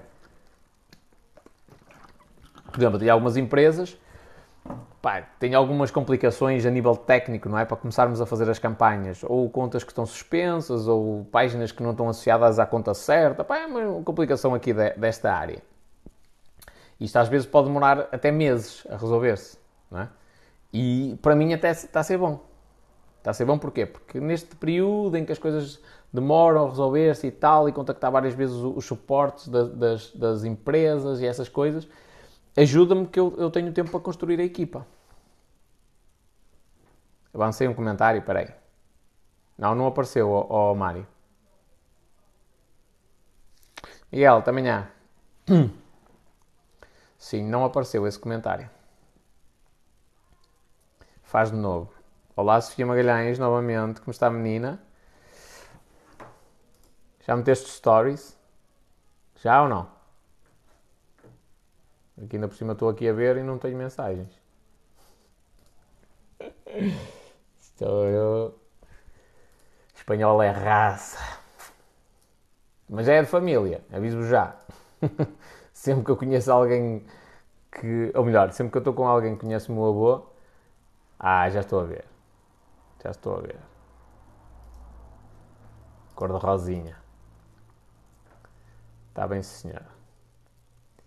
Sempre conheço alguém que, que conheceu o meu avô paterno, dizia-me sempre a mesma coisa, que é, o seu avô dorme livre.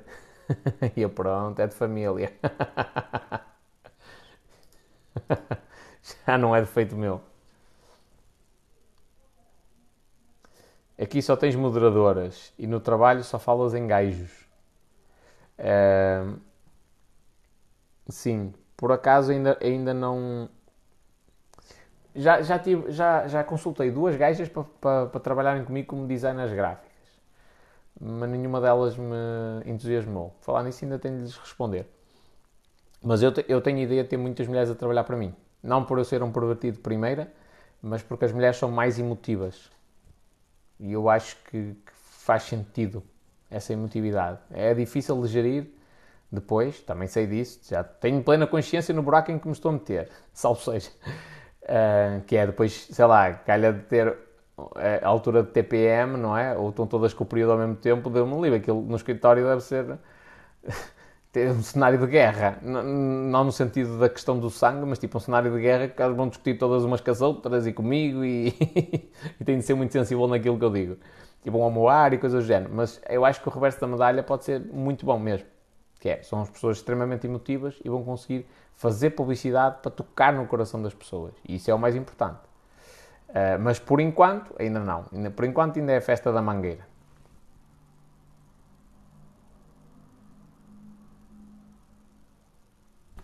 Só para te avisar que coloquei a foto e te ocultei para não veres. Não, não, não. Que eu vi. Só se tinhas outra. Hum. Vai agora tudo ao, ao, ao Insta da Sofia. Só se tivesses outra, minha filha.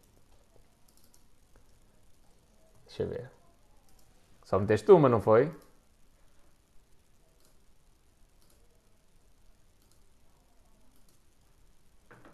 aquelas fotografias que são mesmo tiradas assim desprevenidas, não é?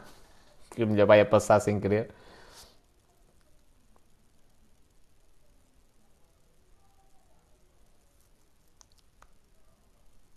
Vou-te enviar um áudio, envia para aí.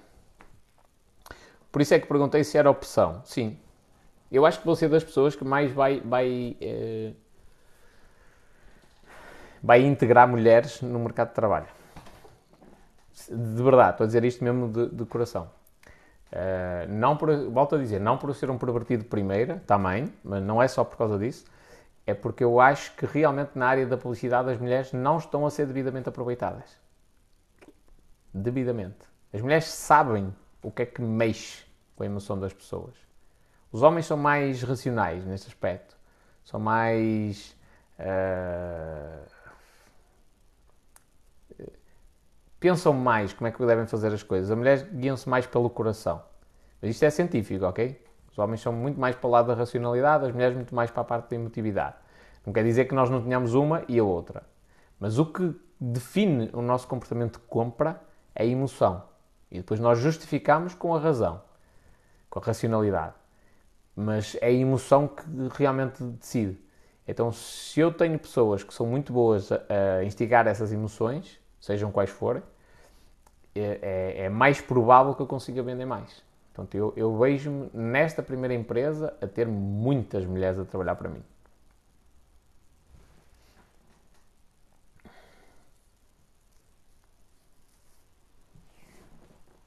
Espanholito, prepara, tens de levar carradas de doces para o escritório para minimizar os estragos. Já, já, estou, já estou habituado com isso, minha filha.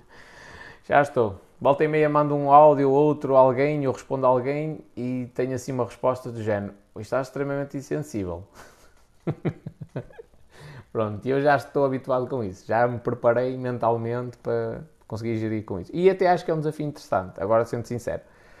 Porque acho que é um desafio interessante porque desenvolve a minha inteligência emocional. Quer eu queira, quer não. Sabes que, primeiro, eu sou um gajo que é muito do género, caguei Aliás, o título da live 2 ia ser Caguei para toda a gente. é mesmo assim, tipo, eu importo-me comigo, não é com os outros, comigo. Pois eu penso nos outros, mas primeiro estou eu, sempre. Sempre, sempre, sempre. Primeiro, segundo, terceiro, décimo, décimo lugar estou eu na mesma. Depois é que vem os outros. E, mas se calhar ainda me preocupo mais com os outros do que aquilo que as, que as outras pessoas que dizem que os outros estão em primeiro lugar. Interessa. Mas eu sou um gajo que é primeiro eu. Uh, e quando a conversa é entre homens, opa, a gente a tendência normal, ó, está a falar para quem? Ah, mas é falar com o caralho, andamento. E viramos as costas uns aos outros, quer saber, e nunca mais falas para aquele gajo, está feito. E, ou então no outro dia chegas ao, ao, escritório e está tudo bem, pronto, está tudo, deixa estar. Ou andas ao murro e ao pontapé e no outro dia está tudo bem, somos amigos na mesma. Já tive um gajo assim, tipo, já me tentou atropelar. Atropelar, de carro. E no outro dia cheguei ao café, então está tudo, bem, desculpa lá, ontem estava um bocado cabedeiro, está tudo, está tranquilo. Estás a ver? Os homens são mais assim, as mulheres não. As mulheres ficam mesmo com aquele rancor e é preciso saber lidar com elas. Um, e tipo, amenizar a coisa e, e, ter cuidado no que se vai dizer, porque uma palavra maldita, Deus me livre, especialmente na altura em que estão com o período é, é ou com a TPM, é, é terrível, tipo, vira tudo ao contrário, e portanto é preciso ter esse cuidado, e esse cuidado é acho que é um desafio interessante.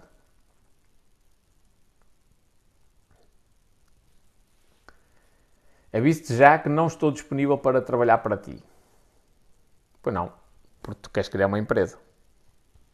Eu estou-te a ver a ti como empresário, não é como trabalhador.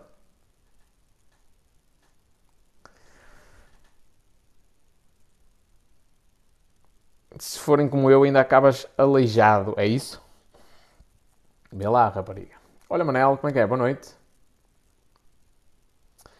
Tu ainda é que me tens de pagar para eu ser tua coach. Estar a aprender algumas coisas contigo. Estou viciado nas minhas lives. É verdade, sim, senhor. É uma coisa que começa a surgir com, com hum, com o tempo é, esse, é essa adição. Acabou agora a aula do Manel. Olha, estás a ver? Já tens aqui faz e seguidores. É assim mesmo. Isto é importante. Primeiro, esse vício é bom, é o vício no ser humano, não tem a ver com a live nem nada do género, é o vício no ser humano, é o vício de comunicarmos. Um, e depois isto é muito importante, que é, lá, se fosse sempre arroz, se, se houvesse um gajo a fazer lives todos os dias no TikTok, e se fosse sempre o mesmo e estivesse a falar sempre do mesmo assunto, era chunga, tipo, chega uma altura que é massacrante. Então convém a ver lives de tudo e mais alguma coisa.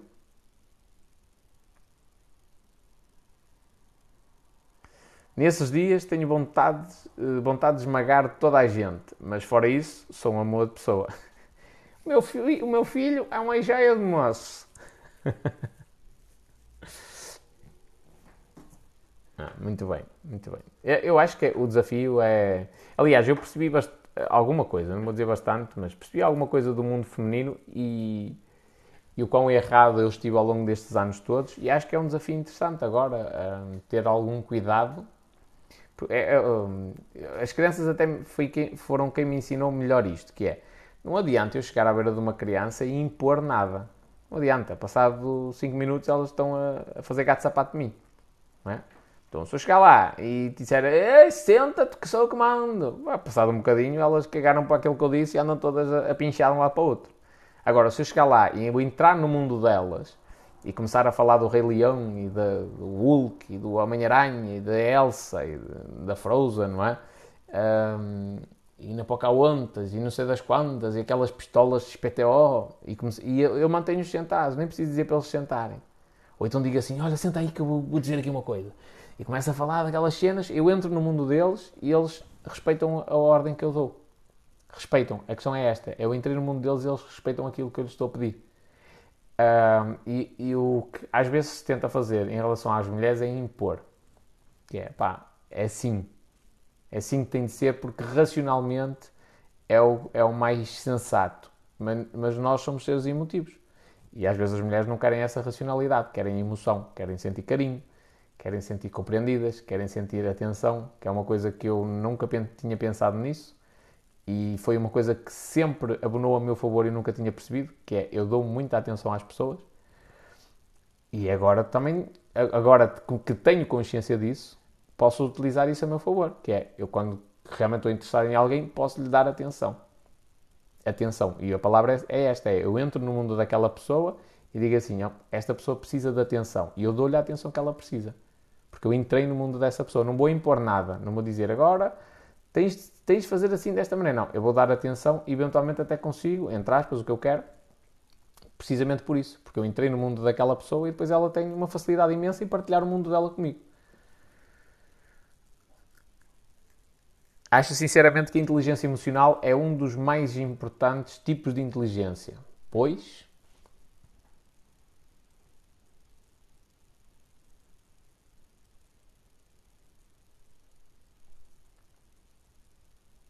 Diz aqui o Sérgio, e esta cena é muito importante, que é horas a fio a fazer lives e não passas das 25 pessoas. Sérgio, vou-te dizer uma coisa, é a partir de hoje só tenho 24, acabaste de ser bloqueado. Até logo.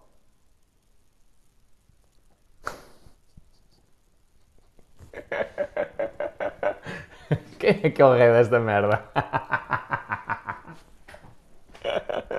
Putas, andamento. Poucos e bons, eu ouvir dizer, é mesmo assim. Companheiro, como é que está aí o braço? Está melhor? Agora é que vem a parte fodida, não é? Dores e o caraças.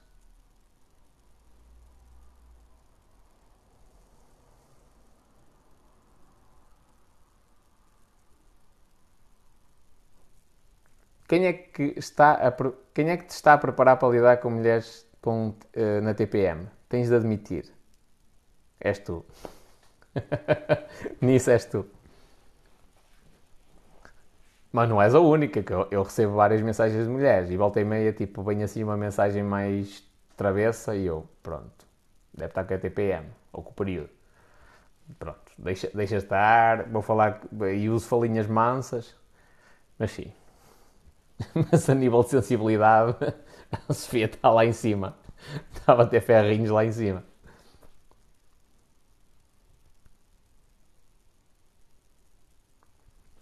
Diz aqui o Mr.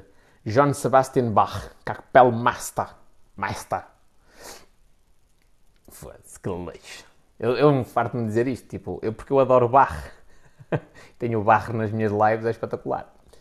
Que a inteligência emocional é extremamente, eh, ou absolutamente essencial para relações humanas. Eu concordo uh, 100%. Aliás, hoje respondi a um comentário sobre isso. Alguém que me dizia, ah, não sei o que, o teste que aí tu perdias. Olha, agora, sinceramente, nem me importo disso. Desde que eu ganhe no teste de QE, acho que é o mais importante. O teste de QE provavelmente vai ditar que eu vou ser uma pessoa bem-sucedida. Seja a trabalhar, seja a empreender, vou ser bem-sucedido. Porque vou saber construir relações humanas e são as relações humanas que criam uma rede de contactos e essa rede de contactos é como potencializa a ganhar dinheiro para eu atingir os objetivos de vida que eu quero comprar aquilo que eu gosto, ter a liberdade que eu quero. É? O dinheiro é o que acaba por potencializar tudo isto. Uh, se eu só tenho o QI, acontece muito o que acontece em Silicon Valley, que é, tens gajos que até têm alguns, uh, algumas perturbações de espectro autista, são extremamente inteligentes, extremamente capazes em várias áreas, criam startups de, com grandes ideias e não vendem. Acabou. Porque não sabem manter uma relação com ninguém nem com fornecedores, nem com clientes. E se os clientes não se sentem uh, bem recebidos, não têm interesse em fazer negócio contigo.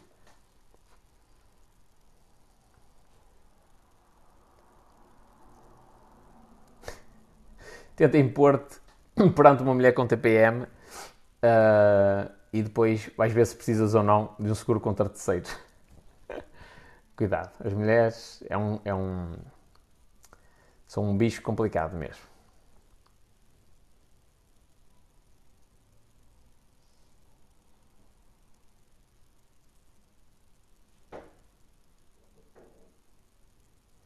Ui, tenho uma empresa por conta própria com alguns problemas. Agora três semanas parado sem braço. Faz as contas. Pois, é filme.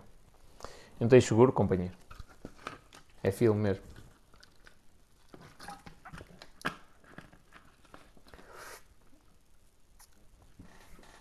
Diz a Sofia, tantas mulheres não é o que tu gostas, então tens que aturar. Quando eu digo tantas mulheres, é tantas mulheres que mandam mensagens, como homens. Tenho muitas mensagens pendentes mesmo. Por isso é que eu estou a dizer tantas mulheres.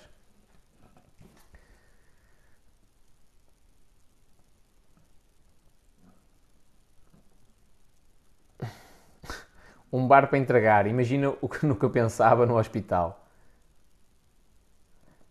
Sem dúvida. O pessoal não tem noção do peso da responsabilidade. Da gente dizer assim a um cliente: dia de X, isto está pronto. Depois um gajo manda isso para a produção, não é? Para funcionários, diz assim: olha, pá, faz-me isso o mais rápido possível porque a gente tem de entregar até dia tal. O gajo anda a enconar, vai beber um café, fumar um cigarro, depois vai fazer mais não sei o quê, depois está a falar com a mulher ao telemóvel, depois vai para o Facebook e um gajo tipo, o tempo a passar e o gajo ainda não tem aquela cena pronta e continua no Facebook. Foda-se, quando é que a gente vai entregar isto? Não é? O pessoal às vezes não tem noção dessa cena. Coeficiente, uh, coeficiente emocional. Poucos pensam nisso, mas é muito importante. O meu que é pior é o que é. Deves trabalhar isso. Será que tenho cara de quem precisa de dinheiro? Acho que não. Seguro tenho e encomendas para entregar. a mulher tem a manha de sete raposas, concordo.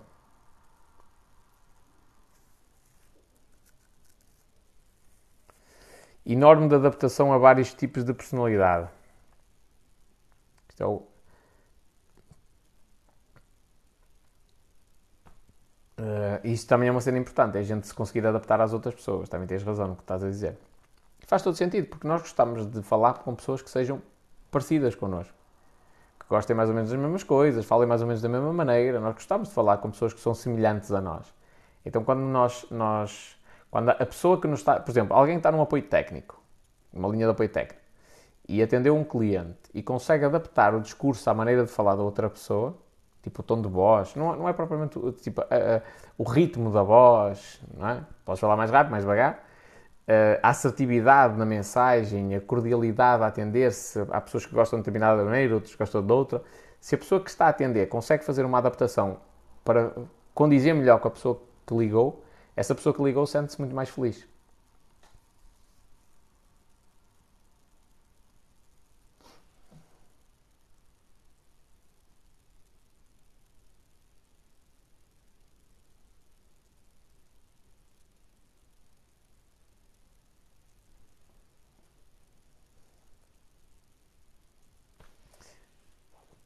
Aqui o Mário perguntar se nós recebemos mensagens privadas no TikTok de gajas oferecer dinheiro fácil. Isso, isso é os maiores esquemas da internet, companheiro. É mensagens oferecer dinheiro e empréstimos sem, sem garantias e tudo mais. É basicamente para tentar enganar pessoal. Isto, eles mandam para toda a gente, basicamente. Isanik, eu tenho de trabalhar o meu coeficiente emocional. Fazes muitíssimo bem, que é uma coisa muito importante. É fascinante perceber como funciona cada tipo de personalidade, diz o Barre. Verdade. O que fazes concretamente espanhol? Marketing digital. Faço gestão de campanhas de publicidade. Marketing como um todo, mas mais específico é marketing digital. Hum, hum.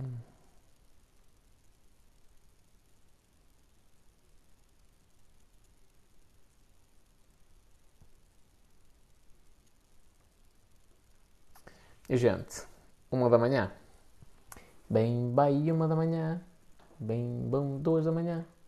Bem, bom, também da manhã. Grande doce. És doce. Ta, ta, tararara. 5 da manhã para 10, sem saber o que virá depois. Bem bom. Quando fazes uma live a tocar piano, já fiz, Fernando, e até está no, no Instagram, se quiseres, ir lá ver. Pá, mas eu tento não fazer muito, porque, uh, primeiro, fazer lives a tocar piano tem de ser a treinar, porque se for uma cena só a tocar piano, pá, tem de estar a preparar as músicas todas e é chunga. E depois o pessoal vem por causa do piano e não vem por causa do empreendedorismo ou do marketing, e eu não quero isso. E pior, por exemplo, eu posso fazer. Imagina, antes de começar a fazer a live, vou tocar uma horita de piano. Ponho aquilo a dar em live. E depois o pessoal vai abandonando e pensa que eu estou em live a tocar piano e eu já estou em live a falar de coisas sérias, estás a ver? Então é propositado. Pam, pam, pam, pam.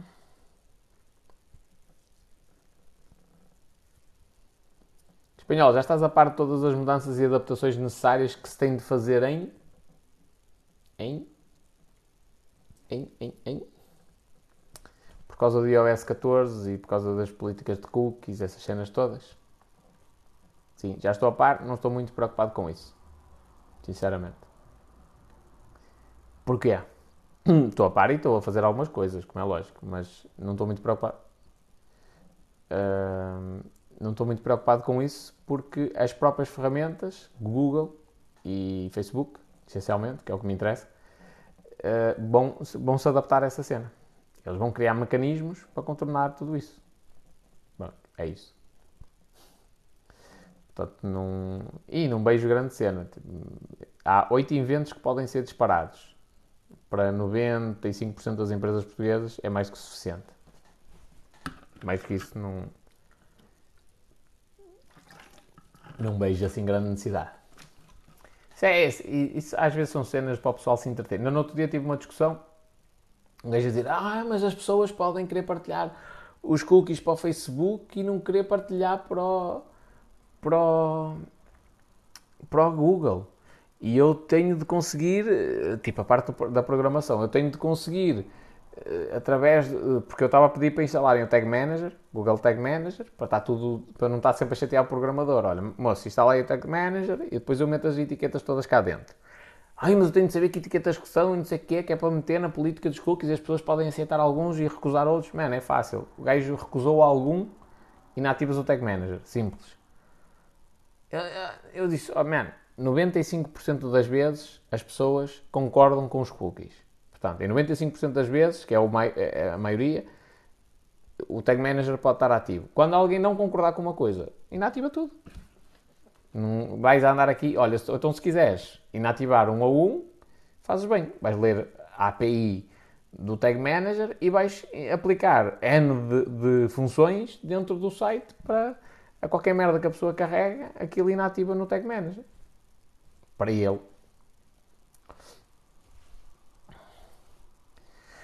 Tens tocado piano com frequência ou não tens tido tempo? Não tenho tido tempo. Já no estudo, olha, já no estudo. Olha a pouca vergonha que aqui está. Desde dia 13 e as últimas duas vezes que estudei, estudei 15 minutos no dia 13 e no dia 11 30 minutos. Olha a vergonha. Já senti mesmo os dedos a ficarem presos. Estou a começar a ficar assustado. Pá. Eu, eu, é, um, é uma coisa que me magoa bastante. Que é, eu não vou conseguir estudar o tempo que eu quero. O ideal eram 4 horas por dia. Agora. Mas daqui a uns anos vou ter esse tempo. Custo de aquisição de clientes será maior? Não me acredito. Numa fase inicial, acredito que sim. Pela questão da adaptação mas não me acredito que vá aumentar ao, ao, longo do tempo. Porque isto vai mudar para toda a gente, estás a ver? Então é uma questão inicial de adaptação, porque é, é repara no seguinte, somos 100 pessoas, 10, 10 de, de, somos 100 concorrentes no mundo inteiro, 10 já se adaptaram, ok? Já têm as cenas diferentes, já, têm, já estão a utilizar as APIs de conversão e não sei o que, não sei o que mais. Ok, esses gajos vão ter vantagem, a priori, não é? Vamos considerar que vão tirar vantagem. Os outros 90 vão dizer assim: ah, isto agora está muito mais caro. Não, está mais caro porque tu ainda não, não te adaptaste ao sistema. Tu ainda não trabalhaste as coisas de maneira a que consigas uh, ter o mesmo custo. Porque vai mudar para toda a gente. Então, quando muda para toda a gente, é só uma questão de tu te adaptares e seres o que vai na linha da frente. Que para mim não me interessa muito porque a maioria das empresas onde eu trabalho, eu estou a, a estudar sempre estratégias para não depender sequer da publicidade da internet. Ah, espera, mas isso não faz sentido, então tu vendes Tu vendes publicidade na internet? Não, senhor. Não, eu vendo riqueza. Eu vendo, é, o que eu vendo é riqueza. Uma empresa paga-me para eu gerar riqueza para essa empresa. É isso que eu vendo. E eu uso o que eu tenho à minha mão e que eu sei usar para gerar essa riqueza. Se for publicidade na internet, é publicidade na internet. Se for flyers, é flyers. Se for eh, pegar no telefone e ligar para os clientes, é isso. É o, é o que der para conseguir gerar a riqueza. E portanto, eu estou sempre à procura de uma maneira de conseguir vender sem ser na internet. Uh, e isso é que é branding. E se eu tenho estratégias de branding, não me preocupa muito essa cena. Mas é lógico que eu já me estou a adaptar, okay? Em várias, várias empresas mesmo.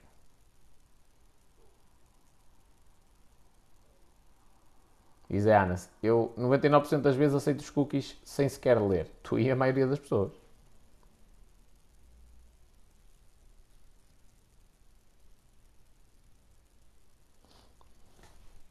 E o que tens estudado ultimamente no piano? Agora ando ali de volta das quesardas e de um estudo de, de Chopin. Acho que é Opus 25, número 2, não sei. Já não me lembro. Gostei bastante da live em que estavas a tocar. E estou enferrujado. Estou mesmo enferrujado. Está mesmo terrível isto.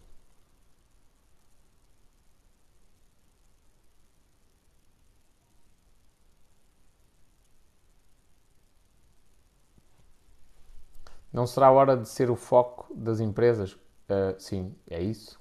É por isso que eu não tenho estudado. Quesardas, nunca ouvi falar desse termo. É o nome de uma música. Do Vitorino Monti, acho que é assim o nome do gajo. Agora já nem sei o certo. Mas ouve, é uma música engraçada. Não é que tecnicamente seja nada de especial, mas é engraçada.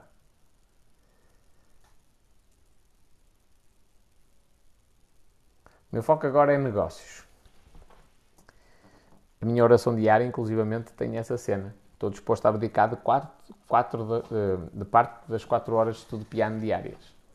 Que é para eu me preparar mentalmente para ter de abdicar disso. E está a acontecer.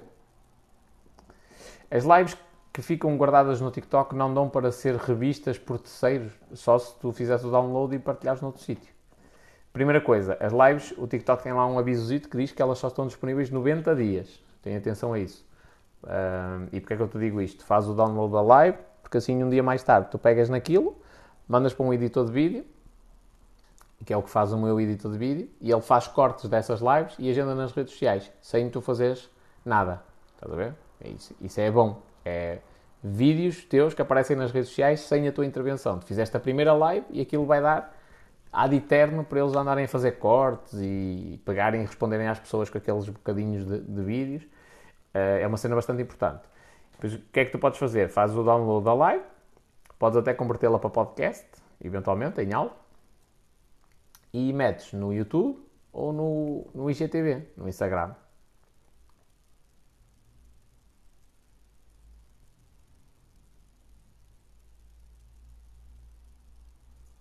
Não, o foco das empresas não seria vender na Amazon. Tenho um cliente eh, tenho um fornecedor que só vende para um alemão que só vende na Amazon. Ele paga o transporte e revende tudo a partir, e revende a partir de lá. Pá, uh, eu, eu não acho que seja propriamente o melhor modelo de negócio, eu diretamente. Porque, porquê? A Amazon muda-te as políticas, o teu negócio fica comprometido. Estás a ver? Imagina que tu anuncias um produto que a Amazon no momento para diz, olha, este produto nós não vamos permitir que se venda aqui. Uh, mas à vida. Estás a ver? Portanto, eu não gosto propriamente disso, mas ser um dos canais de vendas é interessante. É interessante. Ah, mas pronto. Aliás, eu estou a pensar nisso para um dos, dos meus clientes. Quanto custa um editor de vídeo? Diz o Manuel. Olha, depende. Mas se tu fores contratar um brasileiro, por exemplo, uns 300 euros já arranjas um gajo. Isso depende, depende. Por exemplo, no teu caso, nem te recomendo que tu faças isso. Mesmo esse valor é, é, é, é alto. Estás a ver? Uh, se calhar 50, 75 euros por mês, consegues ter. Uh, pá, tem de ser um. Imagina, imagina um vídeo por dia. Alguém pegar numa live e dividir aquilo em sete pequenos vídeos para partilhar um por dia. Uh, é possível, se calhar dentro desses valores. E é uma coisa aceitável, estás a ver? Tipo, num, é trabalho que sai dos teus ombros. Eu agora com, com o Gabriel andamos a testar uma cena que é, no outro dia eu disse olha, vamos parar de fazer, eu estava a fazer 15 cortes diários, 15 vídeos pequenos. Vamos, fazer, vamos parar de fazer a quantidade e vamos apostar aí nos teus vídeos na qualidade, porque eu não estou a gostar do número de visualizações. E ele fez dois cortes em que começa a fazer, aproxima o plano e faz mais isto e mais aquilo e não sei o quê, e tem as letras com legendas. E esses dois vídeos foram logo tipo, pá, quase 10 mil visualizações cada um. E ele respondeu-me a dizer assim: Ah, estás a ver? Qualidade é melhor que quantidade. Eu disse: Calma, que o jogo ainda está agora, no início. E nos dias a seguir caiu logo. Porquê? Porque deixou de ser novidade. Quando foi novidade, ganha outra ação. Agora deixa de ser novidade, cai outra vez. Portanto, quantidade conta sempre muito. E pá, para quem tem um trabalho e está e tá todo dia no terreno a trabalhar e tudo mais, e depois ainda chega a casa e estar mais uma ou duas horas a gravar vídeos, massa. É? Uh, então, quanto mais puder otimizar este processo, melhor é. Portanto, eu tenho o Gabriel como uma como uma é, é uma muleta que eu tenho, não é? O principal tem de ser eu a fazer, que é responder a comentários, não sei o que, não sei o que mais. E depois o resto, tudo que eu iria fazer eventualmente, que era pegar nas lives anteriores e cortar e pôr, ele faz isso.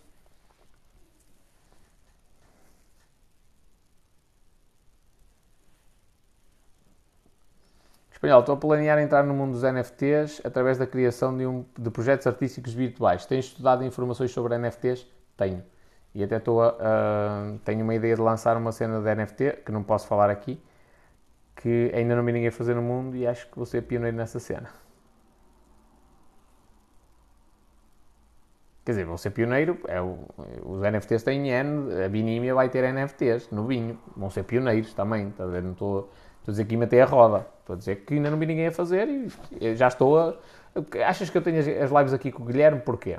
Porque eu adoro criptos e blockchain? Não. É para eu perceber o poder que aquilo tem para começar a pensar em negócios para a blockchain. Não é? Isso depois programá-los é com os técnicos, é com o Guilherme e outros tantos da, da, da, mesma cena que percebem como é que se faz a programação. Eu só preciso saber o, que é que, o potencial que aquilo tem. E eu tenho alguns projetos para NFTs. E acho bem, acho que é uma excelente oportunidade agora.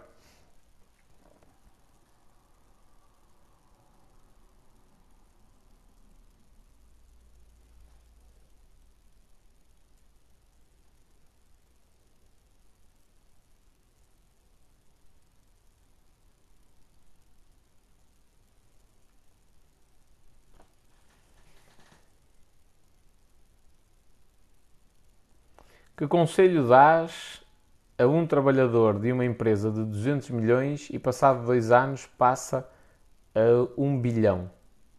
Assertividade. Acho que é a primeira coisa que tu precisas de aprender. Que eu não percebi o que é que tu queres perguntar.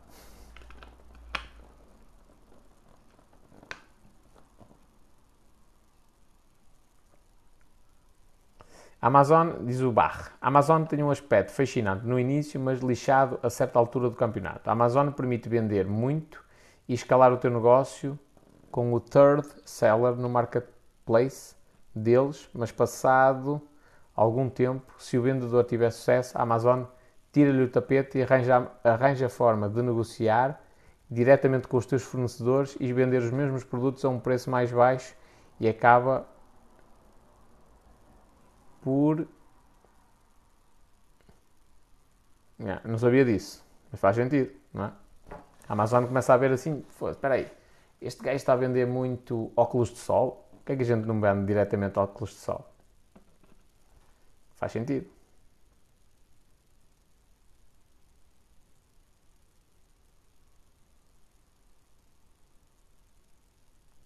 Como é que é, Silva?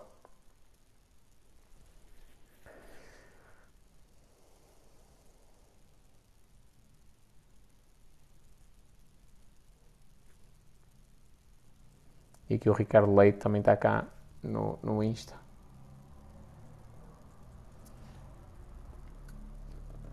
E é mais ou menos isso. Faz sentido essa cena que estás a dizer da Amazon. Tudo, olha, por exemplo, eu tenho um cliente meu, esse é recente. Eu estou mesmo, tipo, eu, eu sinto que o negócio dele está em cima de dois palitos. Depende muito só de um canal de vendas. E eu já estou a pensar como é que eu posso ampliar isso para três ou quatro canais. Porquê? Porque se um deles corre mal de um momento para o outro, e, e aqui há N de cenas que podem mudar, pode mudar a legislação, pode mudar as políticas daquela empresa, de anúncios na internet, por exemplo. Se o gajo só tem um canal de vendas, o que é que ele vai fazer a partir daí? Acabou, morreu o negócio, não, não, não, sobrevive se ele não, ainda por cima. Uma coisa é ser uma empresa pequena, é só um gajo que não tem que pagar salários e tal, opá, aí ele até pode passar ali um momento difícil, mas vai se adaptar e pronto, e vai conseguir eventualmente ultrapassar a situação. Outra coisa é tu já tens uma estrutura. Tens uma empresa, tens uma loja, tens armazém, tens funcionários. Tipo, mudou uma política, tu deixas de poder vender da maneira que, que vendias, acabou. Tipo, esse mês tens prejuízo, não consegues vender. Tipo, não, não vais vender em lado nenhum, tens os funcionários, tens de os pagar. Tens as instalações, tens de as pagar. No mês a seguir, e aspas. E às vezes pode demorar bastante tempo a tu conseguires resolver a situação. Portanto, eu essa, essa cena do pessoal que diz, eu tenho uma loja na Amazon e tal, eu não gosto. Eu, pessoalmente, não gosto. Agora, se tens uma loja na Amazon e também tens na, na dot.pt, que é tipo a imitação, mas portuguesa e fatela, com todo o respeito ao projeto, mas ainda está longe de, de, de chegar ao nível da Amazon. E tenho mais no, numa cena A, B e C, e tenho no AliExpress, e tenho mais no, no site tal e no site Y. E todos eles são do, uh, são, são tipo canais de venda, é? E também vendo diretamente a partir do Facebook, e também vendo diretamente a partir do Instagram, e do TikTok, e de, do YouTube, e de, da rede de pesquisa do Google, e do Google Shopping. Pronto, pá, falhou um deles, a empresa continua a funcionar, tem menos vendas, se calhar é o canal que tinha mais impacto, mas continua a funcionar. Agora, quando tu, tu só dependes de um, é complicado, é muito complicado mesmo de um momento para o outro ficas sem nada. E, gente, uma e um quarto da manhã, acho que está mais do que na hora de eu ir à minha vida. Amanhã tenho um dia bastante agressivo, tenho muita coisa para fazer. Joe Tuga, chegaste mesmo no fim.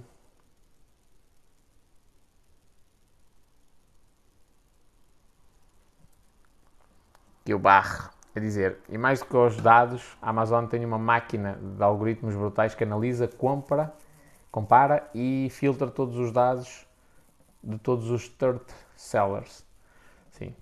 Ah, quem ganha no meio disto tudo é a Amazon, que a Amazon fica a perceber qual é o comportamento de compra das pessoas. Tu não. Coisa que se tu tiveres o teu próprio site, podes ser tu a implementar isso, não é? Conseguir perceber, espera aí, as pessoas que compram guarda-chuvas também compram uh, lenços para o nariz. É? A Amazon consegue perceber isto. Tu não. Eh, diretamente, ou seja, eles têm os dados e os algoritmos analisam isto e conseguem-lhe dar essa informação. Tu não consegues, porque não, não tens a mesma informação que eles. Eventualmente só medes os teus produtos. E só desejar um bom domingo. Obrigado igualmente ao Joe Tuga.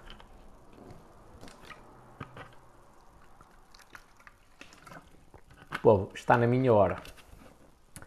Muito obrigado a toda a gente que me deu aqui atenção. Espero que isto vos tenha ajudado. Pensai sempre em ser os, as pessoas que estão a jogar xadrez e não as peças do xadrez. E pronto. E é isso. Pessoal TikTok. Grande abraço, um bom domingo a toda a gente.